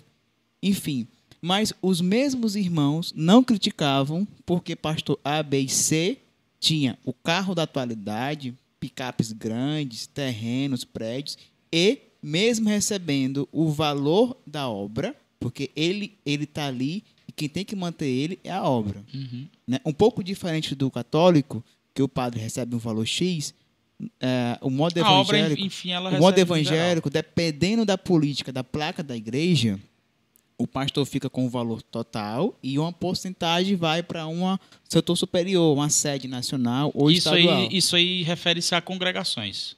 Sim, sim. Né? Não, mas geral, placa.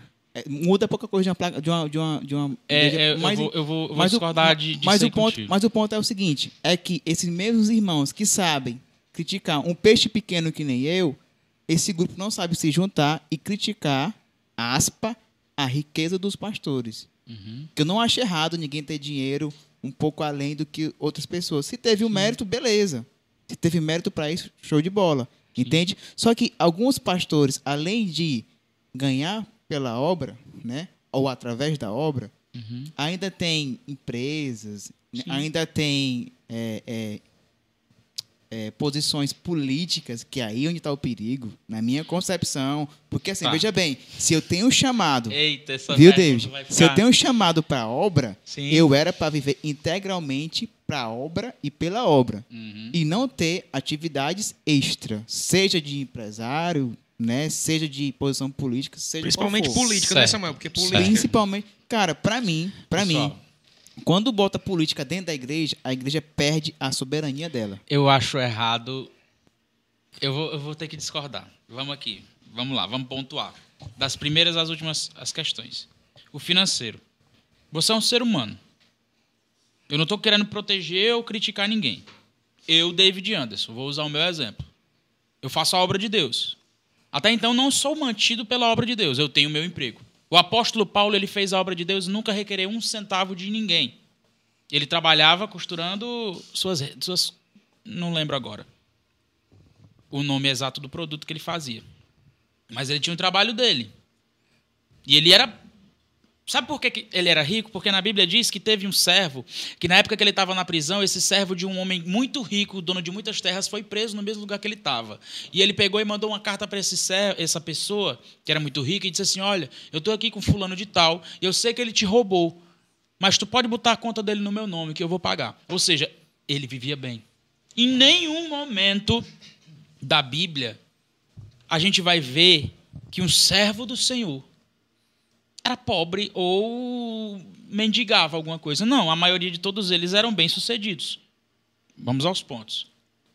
Eu não acho errado um pastor ou um um pastor porque é o ápice, né? O, o- a, a pessoa que toma É o conta, cabeça, né? é o cabeça. Pronto.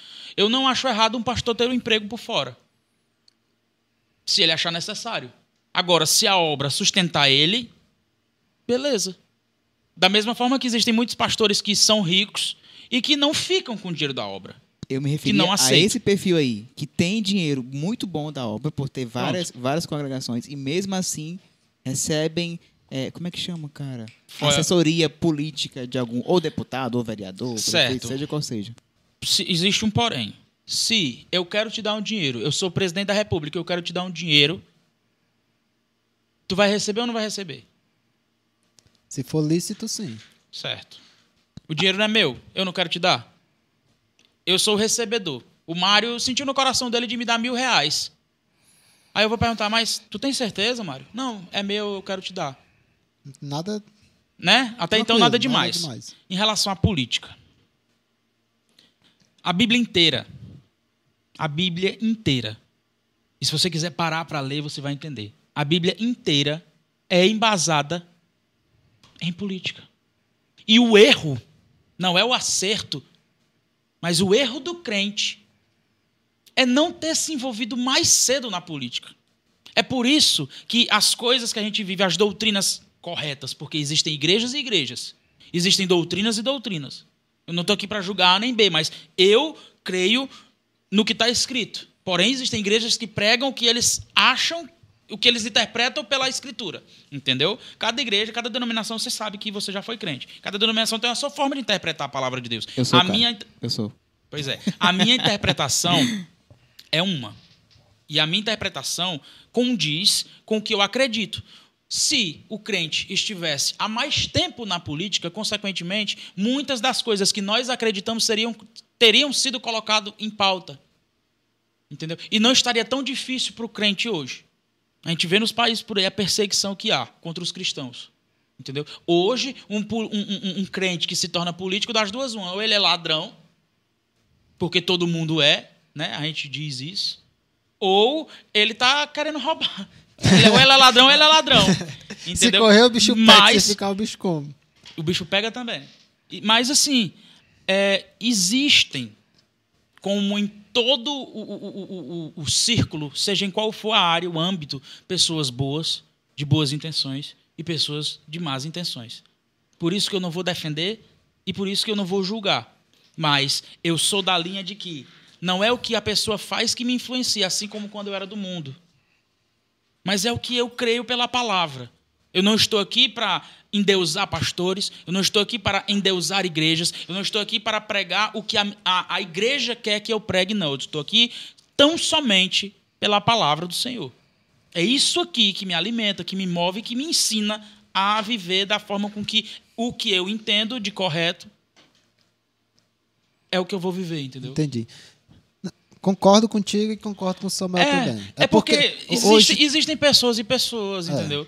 Então, para tudo, para tudo tem o bom e tem o ruim. Verdade. Desde, desde o início das eras. Eu Quando Adão e demais Eva sobre tiveram política. Caim e Abel, teve o bom e o ruim. E até hoje tem pessoas boas e pessoas ruins. Pessoas de boas intenções e pessoas de más intenções. Agora, nós nunca devemos generalizar. Entendeu? Porque nem todo mundo que está ali é ruim. É, não, só- é só pela maioria mesmo que a gente fala. Sim. Da mesma forma que a maioria apedrejou Cristo, da, me- da mesma forma que a, ma- a maioria humilhou Cristo, cuspiu Cristo. Entendeu? E hoje a maioria é cristão. Mas no início todo mundo julgou a Cristo. Eu acho que tá mais na defensiva. Defensiva como assim? Enfim, Samuel. Não, mas não está na defensiva. O- o- na Bíblia diz que no começo, quem servia a Cristo era mutilado, era maltratado, era perseguido, era morto, era queimado, era colocado em cima de postes. E hoje o cristianismo está disseminado. Hoje quase que todo ser humano da terra conhece a palavra de Deus, ou ao menos sabe quem é Cristo. Mas existia uma luta. Com nomes diferentes, né? Porque tem, tem muita religião que. Na verdade, Cristo é um só.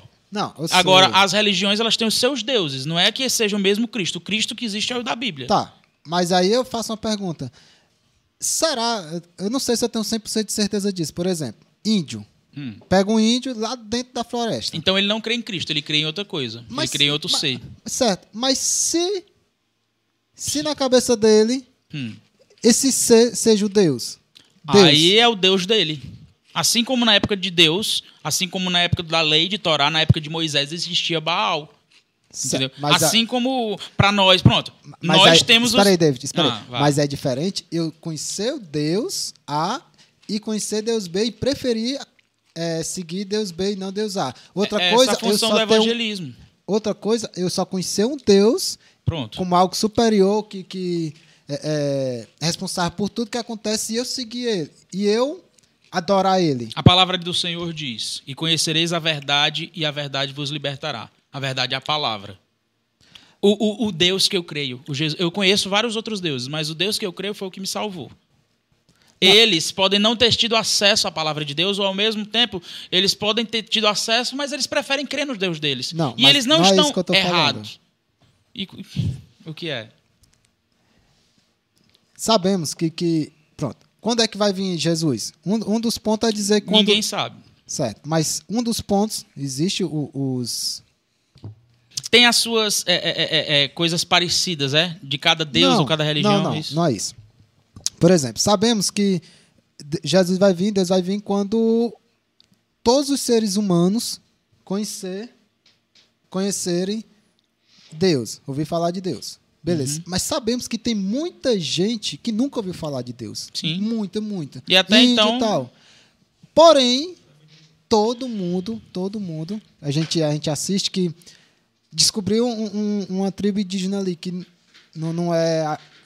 É um negócio quase que infinito, né? É, um loop, ele, né? ele nunca ouviu falar de Deus, mas ele adora, ele tem as adorações dele. Hum. O, que, o, o que me faz julgar que o Deus que ele está adorando não seja o meu, o meu mesmo Deus que eu adoro? Quando você souber que Deus é o que ele está adorando. Tá. O meu Deus é o Senhor. Meu Deus é o Rei dos Reis, o Senhor dos Senhores, o único que é digno de toda adoração, de todo louvor. Esse é o Deus que eu sirvo. Se existem outros deuses, é porque eles ainda não conheceram ou tiveram experiência com o Deus que eu sirvo e creio. Entendeu? O meu Deus ele tem história. E a história dele nunca entrou em controvérsia. Os arqueólogos, os cientistas, todo mundo tenta é, investigar a Bíblia de uma forma mais aprofundada, mas ninguém nunca contradisse o que estava escrito aqui. Ó, religião, política e jogo são. é, É, é- é tão profundo É, que a é, gente não tem não, como não a gente- consegue entrar num consenso. Entendeu? E David, nunca vai. Vamos nós. Outro papelzinho aí. Mas só que eu sou crente, então consequentemente vai descer para a religião. Vai subir ou descer a conversa. Responde se quiser, viu, David? Agora comer eu quero. Ah, essa daqui é de vocês. Temos ó. que botar a música de Olhando suspense, toda a sua vida, hoje, qual o seu maior arrependimento? Toda a minha vida, o meu maior arrependimento é simples. A experiência que eu estou vivendo hoje é tão boa que se eu pudesse ter vivido antes, começado antes, eu teria começado. Meu arrependimento foi não ter conhecido Cristo antes. Simples e, e- e rápido. Rá- Rápido e objetivo. Vamos para outra? David, deixa. Não, espera aí, espera aí. Participa aí no QR Code, David. Cadê? Pessoal, seguinte, ó, vocês estão vendo, vocês estão Não, vendo? é pra tu participar, pô. Aponta a tua Ah, câmera tá. aí. Mas eu só tenho 19 centavos. né? Amém. Recebo. Abençoa aí com o QR Code, gospel, David. Não tem não, gosto ainda não. Ei, vai, David, faz o, baixa, o jabá aí. Baixa, o jabá aí, vai. Tá aqui, ó, na, na tela. Olha, Jabá? olha a tela aí. O que é jabá? A propaganda. É vender a propaganda. Então, pessoal, vocês estão vendo esse QR Code que está aqui em cima? Pronto, esse QR Code aí, ele é uma forma que a gente encontrou aqui, o pessoal do Sonoracast encontrou, para que eles conseguissem manter e investir cada vez mais nesse programa maravilhoso que vocês estão assistindo aqui. Para que a gente consiga trazer mais pessoas, para que a gente consiga melhorar cada vez mais a transmissão, o equipamento. A gente precisa da ajuda de vocês. Além de se inscrever, compartilhar e curtir, vocês podem estar doando qualquer quantia para estar ajudando a gente aqui, tá bom? QR Code tá aqui, direto. Ah, agora o Samuel acertou. Tá aqui, tá aqui. Não é nem pra sair daí. Tá aqui, tá aqui, tá aqui, tá aqui. Então vamos lá. David, Hum. é, é, ultimamente tu tá muito envolvido com projeto musical. Né? A gente percebe, pelo menos acompanhando tua rede Sim, social, sim. tu já come- inclusive começou a ensaiar e tal. Sim. É, qual o teu planejamento futuro? Como banda? Tu pensa em montar a banda, realmente botar pra frente, seguir como carreira da igreja, Assim, gravar e tal? Eu gosto. Eu amo, amo muito mesmo fazer isso, certo? Só que eu, eu é difícil explicar porque a gente precisa é uma questão de servidão, certo? Tu acha que se tu montar a banda, pode eu não eu- prejudicar no quê? no servir? Não, eu Ah, vou estar tá. servindo com a banda. Tá. Mas é onde é que eu quero chegar. É tipo assim, eu não eu não almejo nada. Financeiro. Não, em termos de tudo, tanto Tá. financeiro como sucesso, esse tipo de coisa. Eu não almejo. Mas existe uma coisa que a gente crê muito, que é a promessa de Cristo. E Cristo ele usa os seus para que as promessas sejam divulgadas. Quando Cristo me prometeu que Cristo, o Espírito Santo me prometeu através de um irmão que eu, eu teria sim o meu ministério de louvor e que ele queria me usar em cima daquilo ali, eu recebi. Então, amém, Senhor. Eu sei que, que existe um dom, existe um talento. Entendeu? E se eu puder entregar de volta para o Senhor, amém. Eu sei que Deus é quem vai coordenar. A minha vida não está mais nas minhas mãos. É esse o ponto A. A minha vida, a partir do momento que eu iniciei essa, essa, é, é, essa, é, é, essa nova vida, vamos dizer assim, ela não é mais minha, ela é de Cristo. Entendeu? Então ele é quem vai direcionar. Eu não tenho, eu não almejo nada, eu não almejo sucesso, eu não almejo, ah, eu vou ter uma banda, eu vou criar um planejamento aqui. Não. Eu ensaiei naquele dia porque a gente ia fazer um, um, um, um, uma ministração lá no meu templo, junto com, até com o Manuel Filho, e aí eu quis ensaiar. E a gente reuniu os meninos, os meninos tocam direto, são músicos da, da Bela Vista e também tocam com a Débora. Inclusive, sábado eles fizeram uma apresentação lá no Cascavel. E assim, é, adesivo. eu, eu, eu, claro que, que é- é- a gente quer o nosso melhor e o melhor para Cristo. Se o melhor para Cristo, no momento que Ele quiser, for realmente me colocar em vários lugares e, e, e só para o meu nome por aí, para que o nome dele seja glorificado, a primeira coisa que eu peço é o seguinte: Senhor, se for da tua vontade, abençoa, mas mantém-me, me mantém aonde é, é, é, com, com um pensamento em ti e não em mim. Entendeu? Eu peço a Deus o seguinte, eu sou tão radical de um jeito que eu peço a Deus o seguinte, Senhor, se for para me glorificar o meu nome, que o Senhor me prepare e me leve logo. Entendeu? Entendi. É, é porque é, é complexo. explicar. Davi. Ah, David, Davi. Francisco. E pros mais próximos, amor, né? A Yara que tá assistindo, tá aqui comentando aqui. Mandar um abraço pra ela. O- O L. Cleito também. Tem mais gente aqui.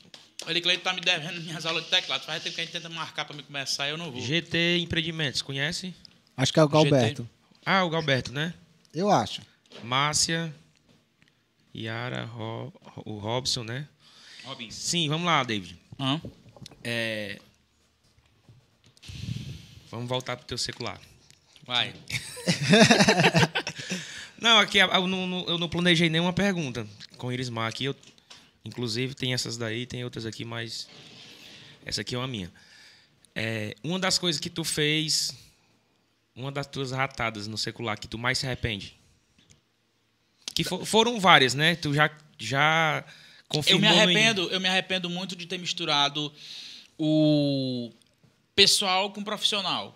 Eu me arrependo muito, assim, não me arrependo mais, mas vamos supor que se eu pudesse mudar algumas coisas, né? Posso ser assim? É, volta. Se eu pudesse voltar no tempo e mudar algumas coisas, eu mudaria a questão de bebedeira em show.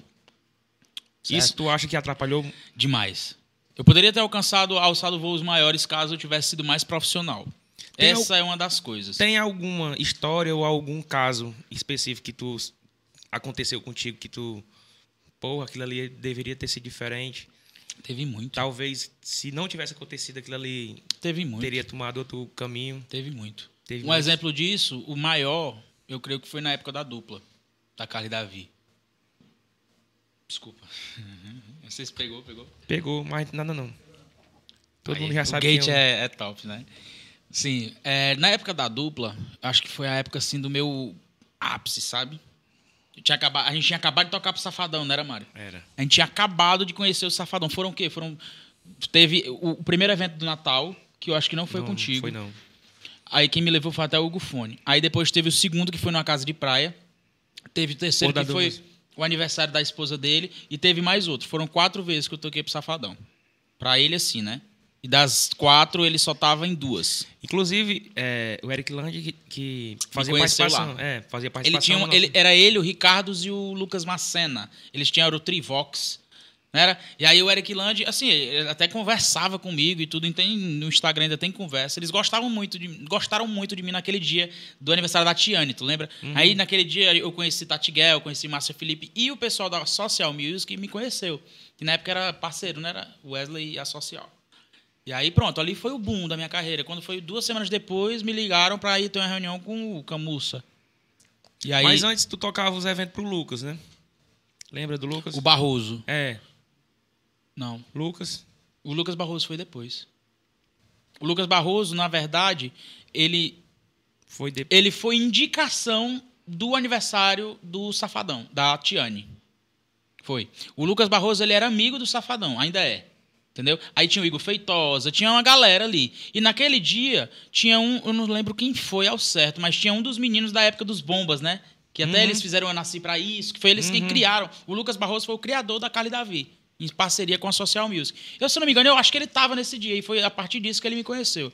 Aí ele começou a me contratar e me levar para os eventos e tudo. E aí, quando começou a dupla Carla e Davi, a gente fez alguns eventos, ensaiava e tudo, e eu vi que eu estava no meu ápice. Né? Eu tava ali, "Ixi, agora eu tenho que aproveitar e tudo. Todo ensaio, aquelas duas pizzas zona top na volta. E aí eu sei que teve um show no Mucuripe que a gente foi fazer, acho que foi até com a Avnevini. E aí todo mundo foi embora e eu fiquei. E Teve aí o, era uma dupla sertaneja, né? Era o Pedro e Benício. Pedro, Pedro e Benício, e teve Luiz Marcelo e Gabriel, se eu não me engano. Na época, muito estourado os meninos. E aí eu sei que eu fiquei na festa. E com dinheiro. Era aquilo que eu te falei no começo. E aí eu Vamos comecei casa, a beber, não. comecei a beber. Eu já tava bebendo no palco, né? Primeiro que quando a gente chegou no camarim era absoluto, uma garrafona de absoluto das grandes, do ah, que você quiser. E a gente era tratado como assim, celebridade mesmo. E eu nunca tinha vivido aquilo, querendo ou não muito novo também. Aí eu fiquei com a galera, né? Pá, pá, pá, pá, pá, pá, pá, pá. Aí dormi. Dormiu? No camarote. Dormi, dormi. Durante a festa? Eu, depois do show, fiquei Ah. bebendo, curtindo e dormi. E foi, mano. Foi. Aí foi o negócio começou a desandar. Isso aí foi na primeira tocada do David lá no Mocuripe. Eu ainda Samuel lembro. também tava lá. Eu lembro, eu tava. Foi mesmo. tava. Samuel, Os empresários Eu da banda botei, viram eu isso. botei mais boneco pra me ir embora. Vixe, Maria. E aí começou a acontecer foi, recorrente. foi lá pro, pro, pra cima, não foi? Onde tava Foi, eu tava meninos? lá no, no camarote lá com os meninos, aí fiquei lá tomando uma, tomando, eu bebi tanto que eu dormi. Pra tua imagem foi horrível, né, mano? Ridículo. David. Acho que pra qualquer pessoa. É. É triste. E, enfim, foram muitos episódios. Muitos episódios assim. No Aquiraz, ele dormiu várias vezes de lá Foi. bateria. Foi. Inclusive, foi através do Aquiraz que eu conheci o Safadão. Isso. Foi através da Daiane, né? E Daiane, que é a prima dele, né? Ednardo, sim. Na época ela era assessora né, dele. Mais uma pergunta, ma- mais um envelope sem nome. Responde se quiser, David. Passa. Pronto. Boa, pergunta boa. Pelo WhatsApp. Não acha que sua decisão foi muito precipitada? Acabar com tudo assim de uma hora para outra, sendo que, como seu seguidor, já vimos acontecer outras vezes? Existem momentos e momentos. Como eu tinha te falado lá no carro na hora que a gente estava vindo, eu já busquei a Deus outras vezes, em outras denominações. Já tive. Mas tu, nessas outras vezes, tu tinha chegado a esse ponto? Eu, na verdade, é, é, minha vida foi muita, foi- teve muita fase. Teve fase de eu tocar muito, teve fase de eu dar uma parada, aí eu me afastava e ia para a igreja e tudo. Mas eu fui para a Universal um tempo. E aí, o que acontece é o seguinte: eu nunca tinha tido um verdadeiro encontro com Cristo. Mesmo durante essas vezes que eu parei de cantar e fui, voltei, parei, voltei, eu nunca tinha tido um verdadeiro encontro sabe? E isso é espiritual. Entendeu? E aí dessa vez eu tive. E não foi precipitado.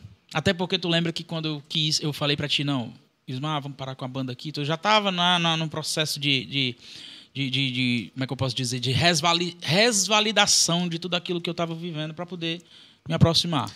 Tá, nessa pergunta dele aí, eu te faço outra pergunta. É, é, supondo, Eu digo que não foi precipitada porque, assim, não foi o meu tempo. tá.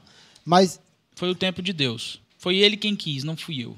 entendi. Foi ele quem, sabe, é, é, eu busquei ele, pu- pude ter buscado outras vezes, não sei, talvez para amaciar meu ego, mas dessa vez eu busquei ele pela necessidade de, não, eu preciso que ele me encontre agora, eu preciso servir a ele, eu preciso, eu preciso dele. Uhum. E aí ele se apresentou para mim, e aí eu, não, agora tá certo, agora eu sei que o Senhor vai me sustentar, e não, aqui eu vou, eu entreguei tudo e, assim como o jovem rico, né? Jesus fala que, que não, você vai pegar tudo que você tem, vai dividir entre os pobres e vai pegar a tua cruz e me seguir. E aí ele não quis, mas eu quis. Só isso. Outra. Ó, tu, vai, tu disse que tinha um adendo da fase, mas tu já fez, né? Não, fiz não, Não? mas Vai. acabou que já respondendo. É, já deu. Já deu certo. Vamos ver se nós responde tudo, né? Falta só mais um. Samuel, no próximo, Samuel, vai ter o quadrozinho, né? Abertura, aí a maletazinha aqui, né? E a logo passando aqui, né? Tem que botar uma música de suspense enquanto o. O, O engraçado. Não, o é, que é a ideia, vamos ver O se- participante. O lê- engraçado, lê. o engraçado da palavra de Deus é. A pergunta é.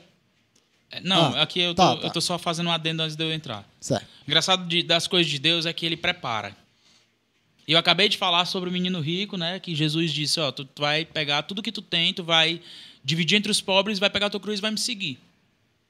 A riqueza que Deus, Jesus Cristo tinha para ele era o céu, era a salvação. E aí a pergunta diz o seguinte, do Instagram: Você concorda com a visão de muitas igrejas que ricos não vão para o céu? Pergunta boa. Isso é E polêmica, E viu? polêmica. E, pessoal, eu vou fazer o seguinte: eu Cadê vou o som, Samuel? esclarecer o que eu conheço como palavra de Deus. Em nenhum momento Jesus disse que o rico não ia para o céu. Não. Aliás, aliás, eu não vou, eu não vou ser tão rígido em dizer isso, porque possa ser que em algumas traduções a palavra seja essa. Mas o que eu entendi quando ele falou com aquele menino rico, né? Ó, você vai ter que entregar tudo o que você tem para poder Entre- pega tudo que tu tem divide aí com os pobres e vem me seguir, porque tu não precisa disso aí não. E é justamente isso. É, não é que os ricos não entram no céu. É que ou você ama a Deus ou você ama o dinheiro. E o dinheiro, entenda, não é o dinheiro. O dinheiro é a riqueza. Vamos ser mais específico. Aquele menino, ele preferiu o, o, o título de príncipe, ele preferiu o dinheiro que ele tinha, ele preferiu a vida que ele levava ao seguir a Cristo. Não é que o rico não entra no céu. Mas se o rico amar a Deus acima de qualquer coisa, ele entra no céu. O segredo não é você ser rico ou ser pobre para poder entrar no céu. O segredo é você amar a Deus acima de qualquer coisa e viver a, a, a verdade de Cristo. Eu acho que o grande problema é porque as- tem muita gente que O pessoal- ama o o dinheiro pessoal- acima de todas as coisas, ao invés de amar Deus sobre todas as coisas. E, e- eu acho que essa É pergunta, né? é, e eu acho que essa pergunta ela vem muito naquela questão do tem uma, tem uma passagem que é sobre o, o camelo, né? Mais Do fácil. um. É. Então, Ah, É mais fácil um camelo entrar no fundo da agulha do que um rico entrar no, no- no céu. Mas entenda o que eu falei. E entenda o que isso significa. Não é porque você tem dinheiro que você não vai entrar no céu. Agora. Você não Entenda. pode amar o dinheiro acima de Deus. Se você coloca o que você tem acima da graça, acima de Deus, consequentemente você ama mais o que você tem do que próprio Deus. Entendeu? E o que Deus pede é isso. O primeiro mandamento de Cristo é amar a Deus sobre todas as coisas. Entendeu? Abraão. Abraão era muito rico. Salomão era muito rico. Davi, Davi. Jacó, Isaac. O próprio Jesus, né? O Jesus tinha tesoureiro. Entendeu? Eles é, mas o que é que eles faziam? Eles amavam a Deus acima de todas as coisas. É mais fácil um camelo entrar no fundo de uma agulha do que um rico entrar no céu. Por quê? Porque é difícil para a pessoa que vive é, é, é, é, o seu próprio ego largar tudo aquilo que ela tem, o amor que ela tem pelas coisas, para seguir a um Deus que, querendo ou não, é novidade de vida para ela. Ela não sabe, ela não entende, ela não compreende mais. Se naquele momento aquele jovem rico tivesse o conhecimento da palavra de Deus e ou tivesse conhecido Jesus antes e as coisas que Jesus fazia, talvez ele pudesse sim, não, eu vou largar realmente tudo e eu vou viver contigo, Deus, porque eu sei que a riqueza da minha salvação vale mais do que qualquer coisa, vale mais do que ouro e prata. O nosso Deus, ele é o Deus do, ele é o dono do ouro e da prata. Então a nossa riqueza maior, como crente, é nós buscarmos a nossa salvação. Entendeu? E pela graça, nós temos a nossa salvação. Então a minha maior riqueza é a salvação. Por quê? Da mesma forma que eu citei mais cedo. Tão somente crer no reino, tão somente crer no Senhor e na sua justiça, que todas as outras coisas vos serão acrescentadas. Eu creio num Deus que ele é o Deus do ouro e da prata. Ele vai me deixar passar sufoco? Ele vai me deixar ser. Ele pode até me deixar passar por aquilo ali se eu merecer, ou se ele quiser me testar ou me preparar para algo maior. Entendeu? Mas Deus ele não desampara. É, isso daí é polêmico porque eu conheço, tá? Não é que eu ouvi falar. Eu conheço é, é, situações em que igrejas realmente pregam isso. É, e até invertem a, a palavra humildade. Humildade Não é ser pobre, não é ser pobre, não é humildade de Humildade não é o que você tem, é o seu coração. Humildade é você comparar a uma criança, tem essa palavra. Então, enfim, eu não vou falar. Vai, Samuel. Tu tinha uma pergunta, Samuel? Não. Humildade, eu vou dar um exemplo de humildade. Humildade é a gente reconhecer. Um exemplo, um dia desse, eu estava atravessando uma rua, tinha um sinal. Tinham várias pessoas comigo e uma senhorinha com uma muletinha do meu lado. Várias pessoas comigo assim, né? No mesmo lugar, né? E assim, todo mundo poderia, qualquer um poderia. Não, vou esperar um pouquinho essa senhora, eu vou dar a mão para ela e vou ajudar. Mas só eu fiz. Entendeu? Entendi. Eu era pobre? Não. Eu fui humilde. Eu é- reconheci a dificuldade que ela tinha de atravessar aquela rua e eu não, vou esperar, vou dispor um pouquinho do meu tempo e a minha paciência para eu poder acompanhar ela aqui até o outro lado. E humildade é, é, É isso. é isso. E, é- e principalmente você tratar as pessoas de maneira igual. Porque tem Amai muita- a Deus sobre todas as coisas. O segundo mandamento. Amai ao é o próximo como a ti si mesmo. Então, humildade, eu entendo que é isso. Infelizmente, usam isso de uma maneira errada. Pra pregar. Humildade, sabe qual é o maior exemplo de humildade? Reconhecer o erro. E se arrepender. Seja em qualquer âmbito. Às vezes você discute com a sua esposa ou discute com um grande amigo e às vezes você guarda tanta mágoa que você não consegue se arrepender, mesmo sabendo que você estava errado. Você não está sendo humilde, você está sendo arrogante. Mas quando você reconhece, não, eu falei demais, né? Eu acho que eu pesei um pouquinho disso aqui. Então, você pondera aquilo ali, não. Preciso. Irismar, me desculpa, eu falei aquilo ali e tudo. É humilde. Isso é humildade. É o reconhecimento. É você se arrepender daquilo que você fez de errado, reconhecer primeiramente, se arrepender e pedir desculpa ou ajudar, enfim, existem várias formas de ser humilde. Mas é isso. Acho que humildade tem muito com o coração, muito com amor realmente ao próximo, né? Que isso é muito ligado É, ao que realmente é a leva a palavra outra, de Deus, né? Justo. Porque Deus é, é- É por isso que ele diz que o reino dos céus, bem- bem-aventurados são os humildes de coração, né? Porque eles herdarão, herdarão o e- reino dos céus. Samuel, morreu já a tua pergunta? Certeza? Vamos para a É última. porque o Samuel tem umas perguntas bem polêmicas. É mesmo. Tem tempo para pensar. Vai. Vamos lá, para a última aqui, vamos E ver. cabeça. Não, não, pergunta eu tenho demais, mas é, é- eu acho que a gente tem que trazer o- a pessoa certa. A gente precisa, conv- precisa convidar um pastor aqui para. Não, Samuel, polêmica Ah, não, Samuel, pelo aí- amor de Deus. Polêmica não. Não, mas- aí, mas na- aí- mas na verdade- Aí eu acho que, que tá, tá misturando as coisas. Não, mas na verdade. É porque aqui o, o, o assunto era para ser eu, né? por, por isso que eu tô falando que o ideal É. é a gente trazer aqui um pastor, porque assim, é, até para quebrar um pouco disso, de algumas críticas que tem em religião, e ele dá a versão como o cabeça da igreja. Sim, Entende? Assim como não é interessante que um membro ataque o outro, certeza. não é interessante que a gente ataque o cabeça sem ele dar o posicionamento dele. Que, né? que às vezes a gente pode. Vendo o ponto de vista, a gente pode até passar a concordar também. Porque às vezes é só um ponto de vista que a gente. Que, que eu falo a gente, né? É que as ouvir o pessoas- outro lado, né? Eu, É. é. é tá aberto. O, Com o- certeza. Já falando. É, é ser humilde em, em saber ouvir também, né? É, saber, é ser humilde em é, ouvir as duas, as duas partes, vamos dizer assim. Certo? A outra pergunta já foi? Tem Vamos uma lá. pergunta aqui, viu? Eu vou fazer essa última aqui, eu vou responder essa última Certo, aqui, vai. aí a gente vai para aí, pode ser? Para ser salvo, eu preciso estar dentro de uma igreja evangélica? Não. Para ser salvo, você precisa crer que existe Jesus Cristo. Entendeu?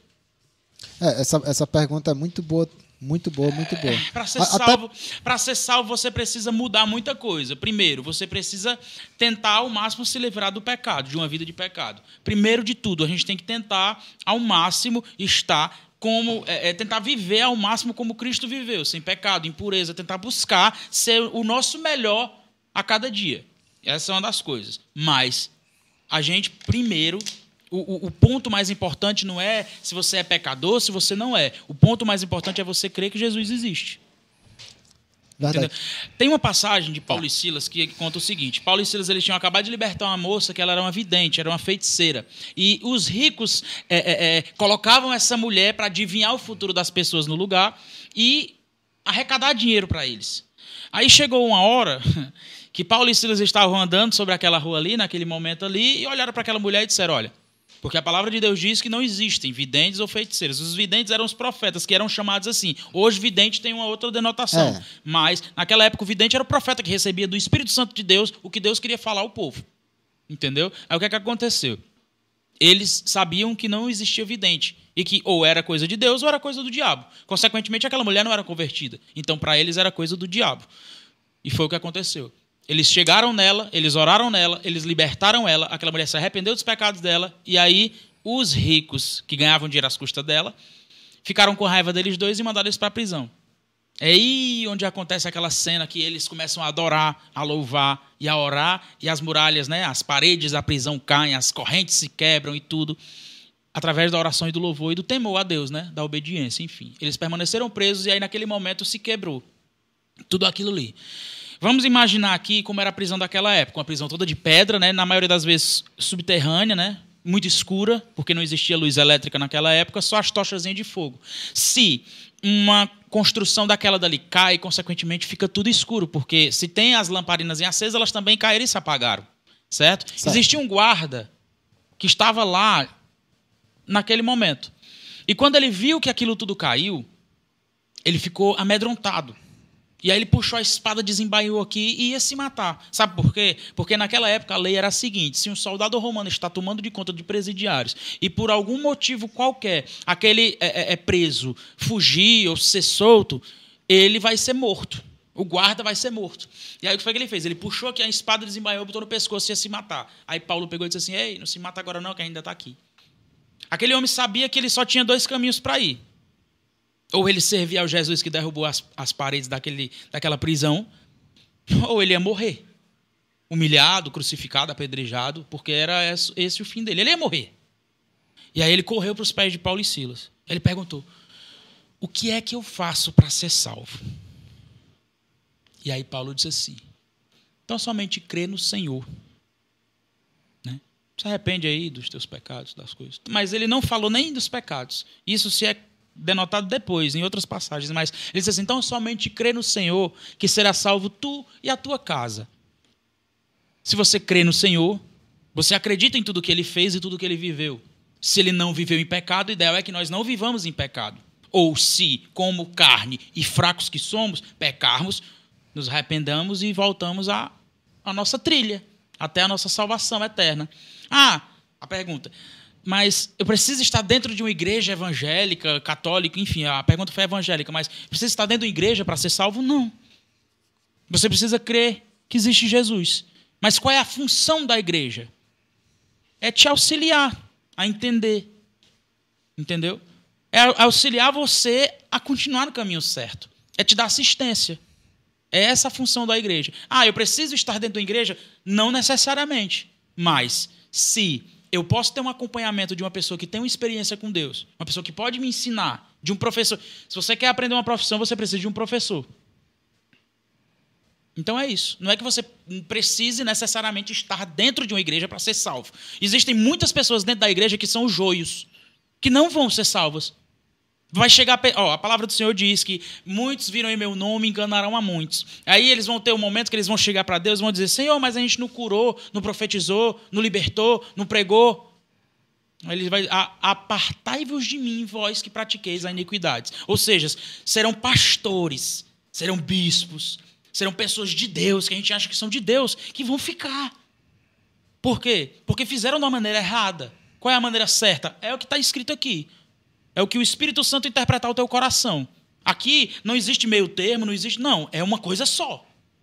A igreja vai me salvar? Não, é Cristo quem te salva.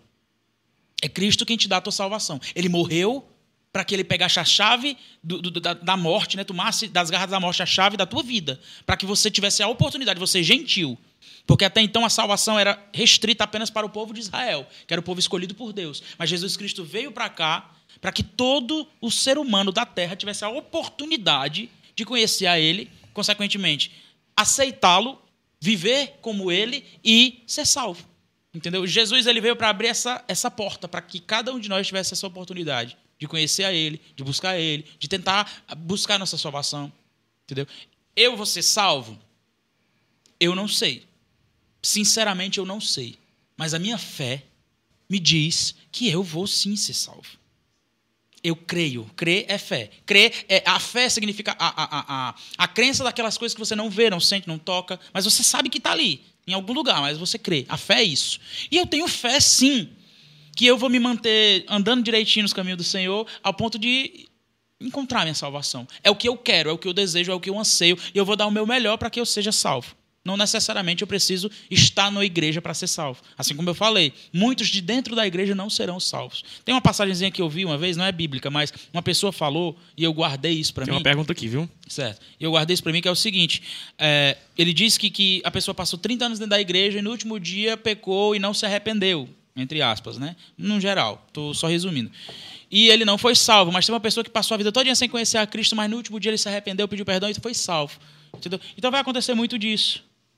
Entendi. Entendeu? Vai acontecer Mário, muito disso. Tem uma pergunta aí. Tem Chegar uma um bocado de marcação. Muito Graças a bem, graças a Deus. E aproveita e É. já se inscreve aí. Se você não for inscrito ainda, viu? Já aproveita e se inscreve. A pergunta aqui é do Anderson Nunes. Certo. E tem um aqui do. Jean. O Jean. Jean Vai, também Jean. falou. Um abraço, Jean. Um abraço, Jean. Vamos O lá. Anderson. Ele perguntou aqui: você acha que voltará a cantar para o mundo, seguindo os exemplos Não do é o que eu Filipão quero. ou Daniel? Não Da- é o que eu Daniel quero. Dial, né? Não é o que eu quero. E eu pedi a Deus para que se um dia isso tiver de acontecer, que Ele me prepare e me leve.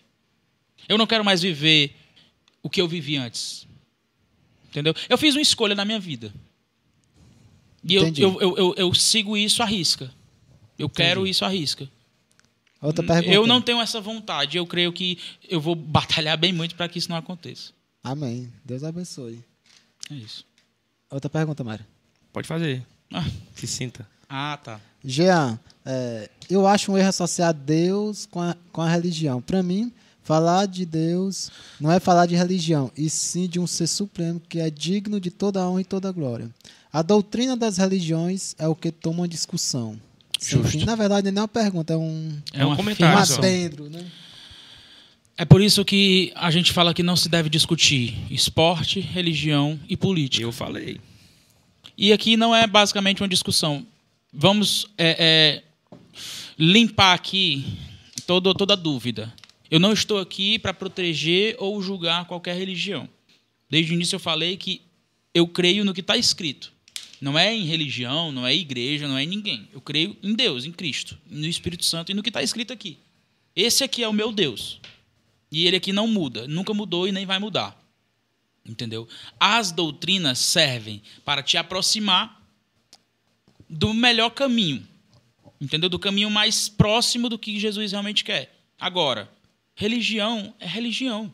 Eu não me tenho como um religioso. Eu digo que eu sou crente por quê? Porque eu creio na palavra de Deus. Eu digo que eu sou evangélico porque eu congrego numa igreja evangélica. Mas o que é que eu realmente sou? Eu sou cristão. Eu creio em Jesus Cristo como meu Salvador, em Deus como meu Pai Supremo. E na verdade todos eles três são, a minha, a- são um só, né? O Espírito Santo, Jesus Cristo e Deus, eles são uma só unidade, mas que te- tiveram é, momentos diferentes. Enfim, isso aí vem relacionado à palavra de Deus. Enfim, é isso. A gente não deve associar realmente Deus a religião alguma. A gente não deve nem discutir, nem colocar Deus em meio de religião. Deus é realmente um ser supremo e o Jean está certíssimo na colocação dele. Entendeu? Sim, Samuel. Samuel Que- tem mais uma pergunta. Não, não, não é nem pergunta, não. Ah. É só registrar aqui o. O, o, o Robin marcou a gente. a- Isaac e a- também- e a- o, o Isaac, né? O Isaac também falou aqui, o Isaac Sabino, né? Não sei se é teu sogro. É Conhece? meu sogro. Ah, teu sogro. Isso que. Ele disse, ó, o que é o que importa na verdade é a transformação vivida através da palavra de Deus. Acho que a Justo. religião é algo que não se discute, vivencia. É, é justamente isso. E são do- dois adendos positivos. Entendeu? Sim, Samuel. Sim, mas. Esse cara, Mário, tá- cara cortou corta. o Samuel, Mário. Pô, é ele cara. que tá não, não. Pô, cara. Não, eu só queria, Ah. só queria é, agradecer aqui a audiência do, do Robin. Muito Robson, Robinho. Robin Toda live ele tá- Nas queimadas. Inclusive até compartilhou no, no- na bio dele, eu acho. Lá, um, Massa, Robinho, Não, obrigado, obrigado. viu? não, Obrigado, no, Robin. No storyzinho arrasta pra cima na, do link da, Forte. da. Massa, obrigado, Robin. Robin não respondeu, Cara- não respondeu a minha pergunta no direct. Olha o teu direct, Robin. Não, Tá, tá ocupado. Ele tá assistindo, aí tu vai tirar a audiência dele pra ele Cuida, responder. vaqueiro. cuida, vaqueiro. Sim. Mário, mais, al- mais alguma... Cara, aqui os comentários. Vamos, duas horas já. Duas horas. Vixe. Quase, Sério? quase duas horas. É, Eu queria te fazer uma... Eu, eu queria- também queria fazer uma pergunta em relação a, a, tipo, o, o Eu, David- hoje eu falei pouco, né? Porque O assim, de- ó, a, a Olha. religião, religião e política são duas O coisas Mário que eu cortou, não... o Mário cortou legal de novo. É porque tu, tu- tua voz tá abaixo no fone dele. verdade. É verdade. Resolva agora, meu filho. Pera aí. Vai, escuta, faça não. aí seu comentário. Pera aí. Chegou aí, Mário? Ah, Chegou sim. Chegou agora, valendo? Não, mentira. Peraí. Chegou agora. E, não, o que eu, tava, eu tava aqui lembrando é que o David é compositor, era compositor no secular. E eu queria E dos saber... bons. muito sim, bons. sim, sim, sim. E, e eu queria saber como é que tá trazendo pro gospel, se, se tem a mesma, vamos dizer assim, produção, se já tem algo em mente de, de músicas puxada pro, pro gospel. Deus me deu três letras. O Espírito Santo de Deus me deu três letras. Mas não é o meu momento. Entendi. Mas antes, eu acho que antes da... Eu tinha comp... Já tinha, né? Já tinha. Só um que eu tinha compunha. Eu tinha composto, vamos dizer assim. Eu tinha escrevido. Eu tinha escrito. eu, eu, David. Só que essas três que vieram não foi de mim. Entendeu? Foi do Espírito Santo de Deus. Entendi, entendi. É o que ele quis falar. Entendi. Só que não, não, tem, não tem um planejamento, não. Eu não tenho. Como eu falei, eu não tenho um planejamento de, de, de carreira. E pegando o gancho do. do, do- A minha carreira agora é corretor de imóveis, que eu estou lutando para poder. Inclusive, pessoal, daqui para março, em março eu vou estar concluindo meu curso, tá? Estarei aí, se Deus quiser, com o meu Crescezinho ativo. Quem quiser comprar suas casas na região de Horizonte e Eusébio, estaremos aí. Estou com casas e tal. Você pode, Vai vender o pode falar todinho. comigo. Você pode falar comigo que você será muito bem recebido. Muito bem. Não, é igual o eu Samuel, só o esqueci agora. Esqueci o que eu ia falar. Não, o Isaac está falando aqui, o Isaac. Na verdade, o motivo na qual ele está aí é mostrar o testemunho de transformação. Justo. É porque assim, é, é, é porque foi E entrando. ficou por- muito nítido, né? A É, transformação. que- Ficou, que todo ficou, viu. entrou, entrou muito religião e no final acabou que esqueceu, assim, não que saiu do, do, do contexto, mas que, que, que eu fiquei para trás e a gente começou a falar de religião, porque é um debate que não tem fim. Mas é o seguinte, é, é, acho que todo mundo viu o que Deus fez na minha vida. E todo mundo ainda vê, ainda vai ver muita coisa. Entendeu? E é isso que eu, eu quero mostrar. Não é que eu quero, mas tomara que o povo veja. Olha, Mas tu já vinha Deus fez se isso aí. transformando já. Assim, é, teve a época de loucão, aí tu deu... É, é porque aí, é amadurecimento, né? aí Apesar veio, de- uma, veio uma época... Acho que depois da dupla, tu começou no, no voz, voz violão de novo, né? Foi. Aí, Aí começou o sertanejo. É, aí começou o sertanejo de novo e tal. Aí no finalzinho da, da- do, do voz violão, que foi pra banda de novo, Foi. aí tu já vinha. Foram se muitos altos e baixos, é. É porque a idade, né? Querendo ou não, você vai passando o tempo, você vai aprendendo Vai com os aprendendo. erros e tudo, e aí vai. Mas espiritualmente falando, eu acho que essa foi a primeira mudança, assim, realmente, que. Massa, massa. Da- David, queria te fazer uma última pergunta. É, se tu tivesse a oportunidade agora, o mundo inteiro tá vendo tua mensagem, o que tu falaria para as pessoas? Examinem-se. Examinem-se por inteiro. E veja o que está bom, o que está ruim, o que você precisa melhorar, o que você precisa excluir. É, busque ter mais tempo com Deus, mais tempo de, de, de- de produtividade com Deus. Seja para uma palavra, seja ler uma Bíblia, seja ouvir um louvor, seja ter uma pregação.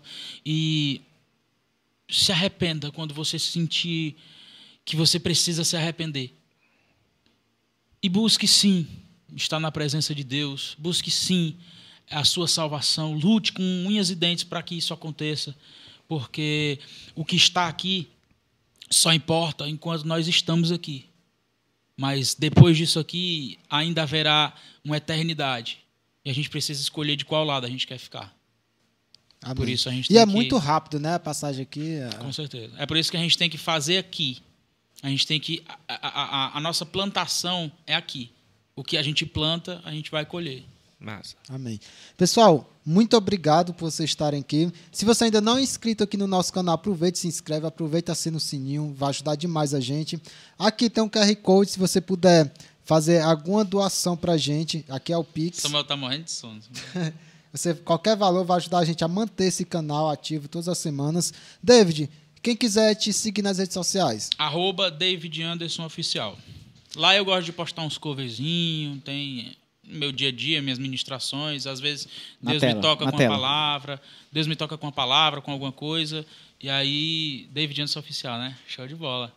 Ah, tá E aprendendo. aí tá você pode evoluindo, seguir viu, lá, se você, se você quiser Só o conversar monitor também. tá quebrado, né? Meu Instagram tá lá, tá aberto. Se eu puder te ajudar com algum conselho, estarei te ajudando. A minha função é essa. A minha função é fazer o meu ID. O meu ID pregar o evangelho a toda criatura. O que eu sei disso aqui, eu vou estar passando da forma como eu entendi, independente de religião ou não. Se você precisa de um apoio, de uma força, ou se você quer, sei lá, eu quero ouvir um louvor, eu quero ouvir uma mensagem, vai lá no meu Instagram, confere lá. Tenho certeza que você vai se sentir muito bem. Amém.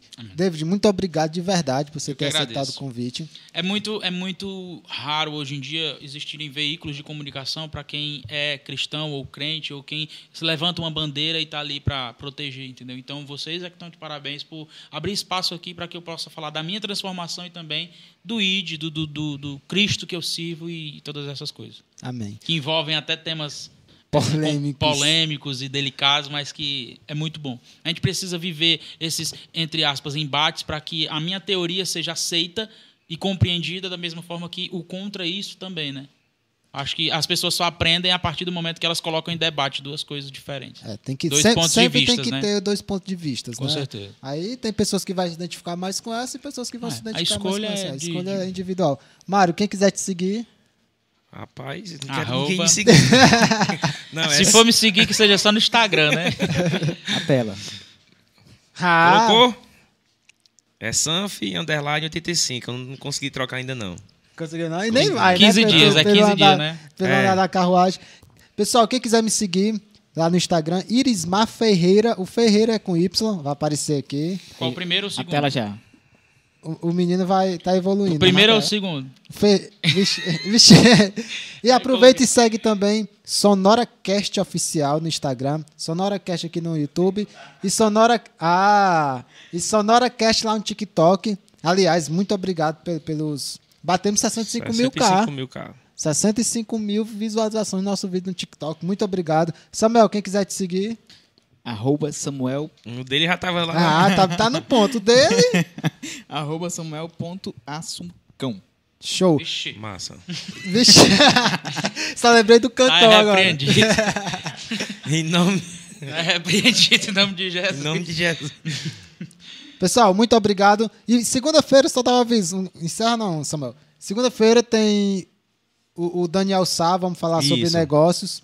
Daniel Sá. E às 19h57, prometo, prometo que vamos começar na hora. Né, Samuel? Samuel tem que chegar aqui 4 Eu horas tava da aqui tarde. desde 6 horas, né? Pessoal, até a próxima. Tchau. Tchau, tchau, Valeu. pessoal.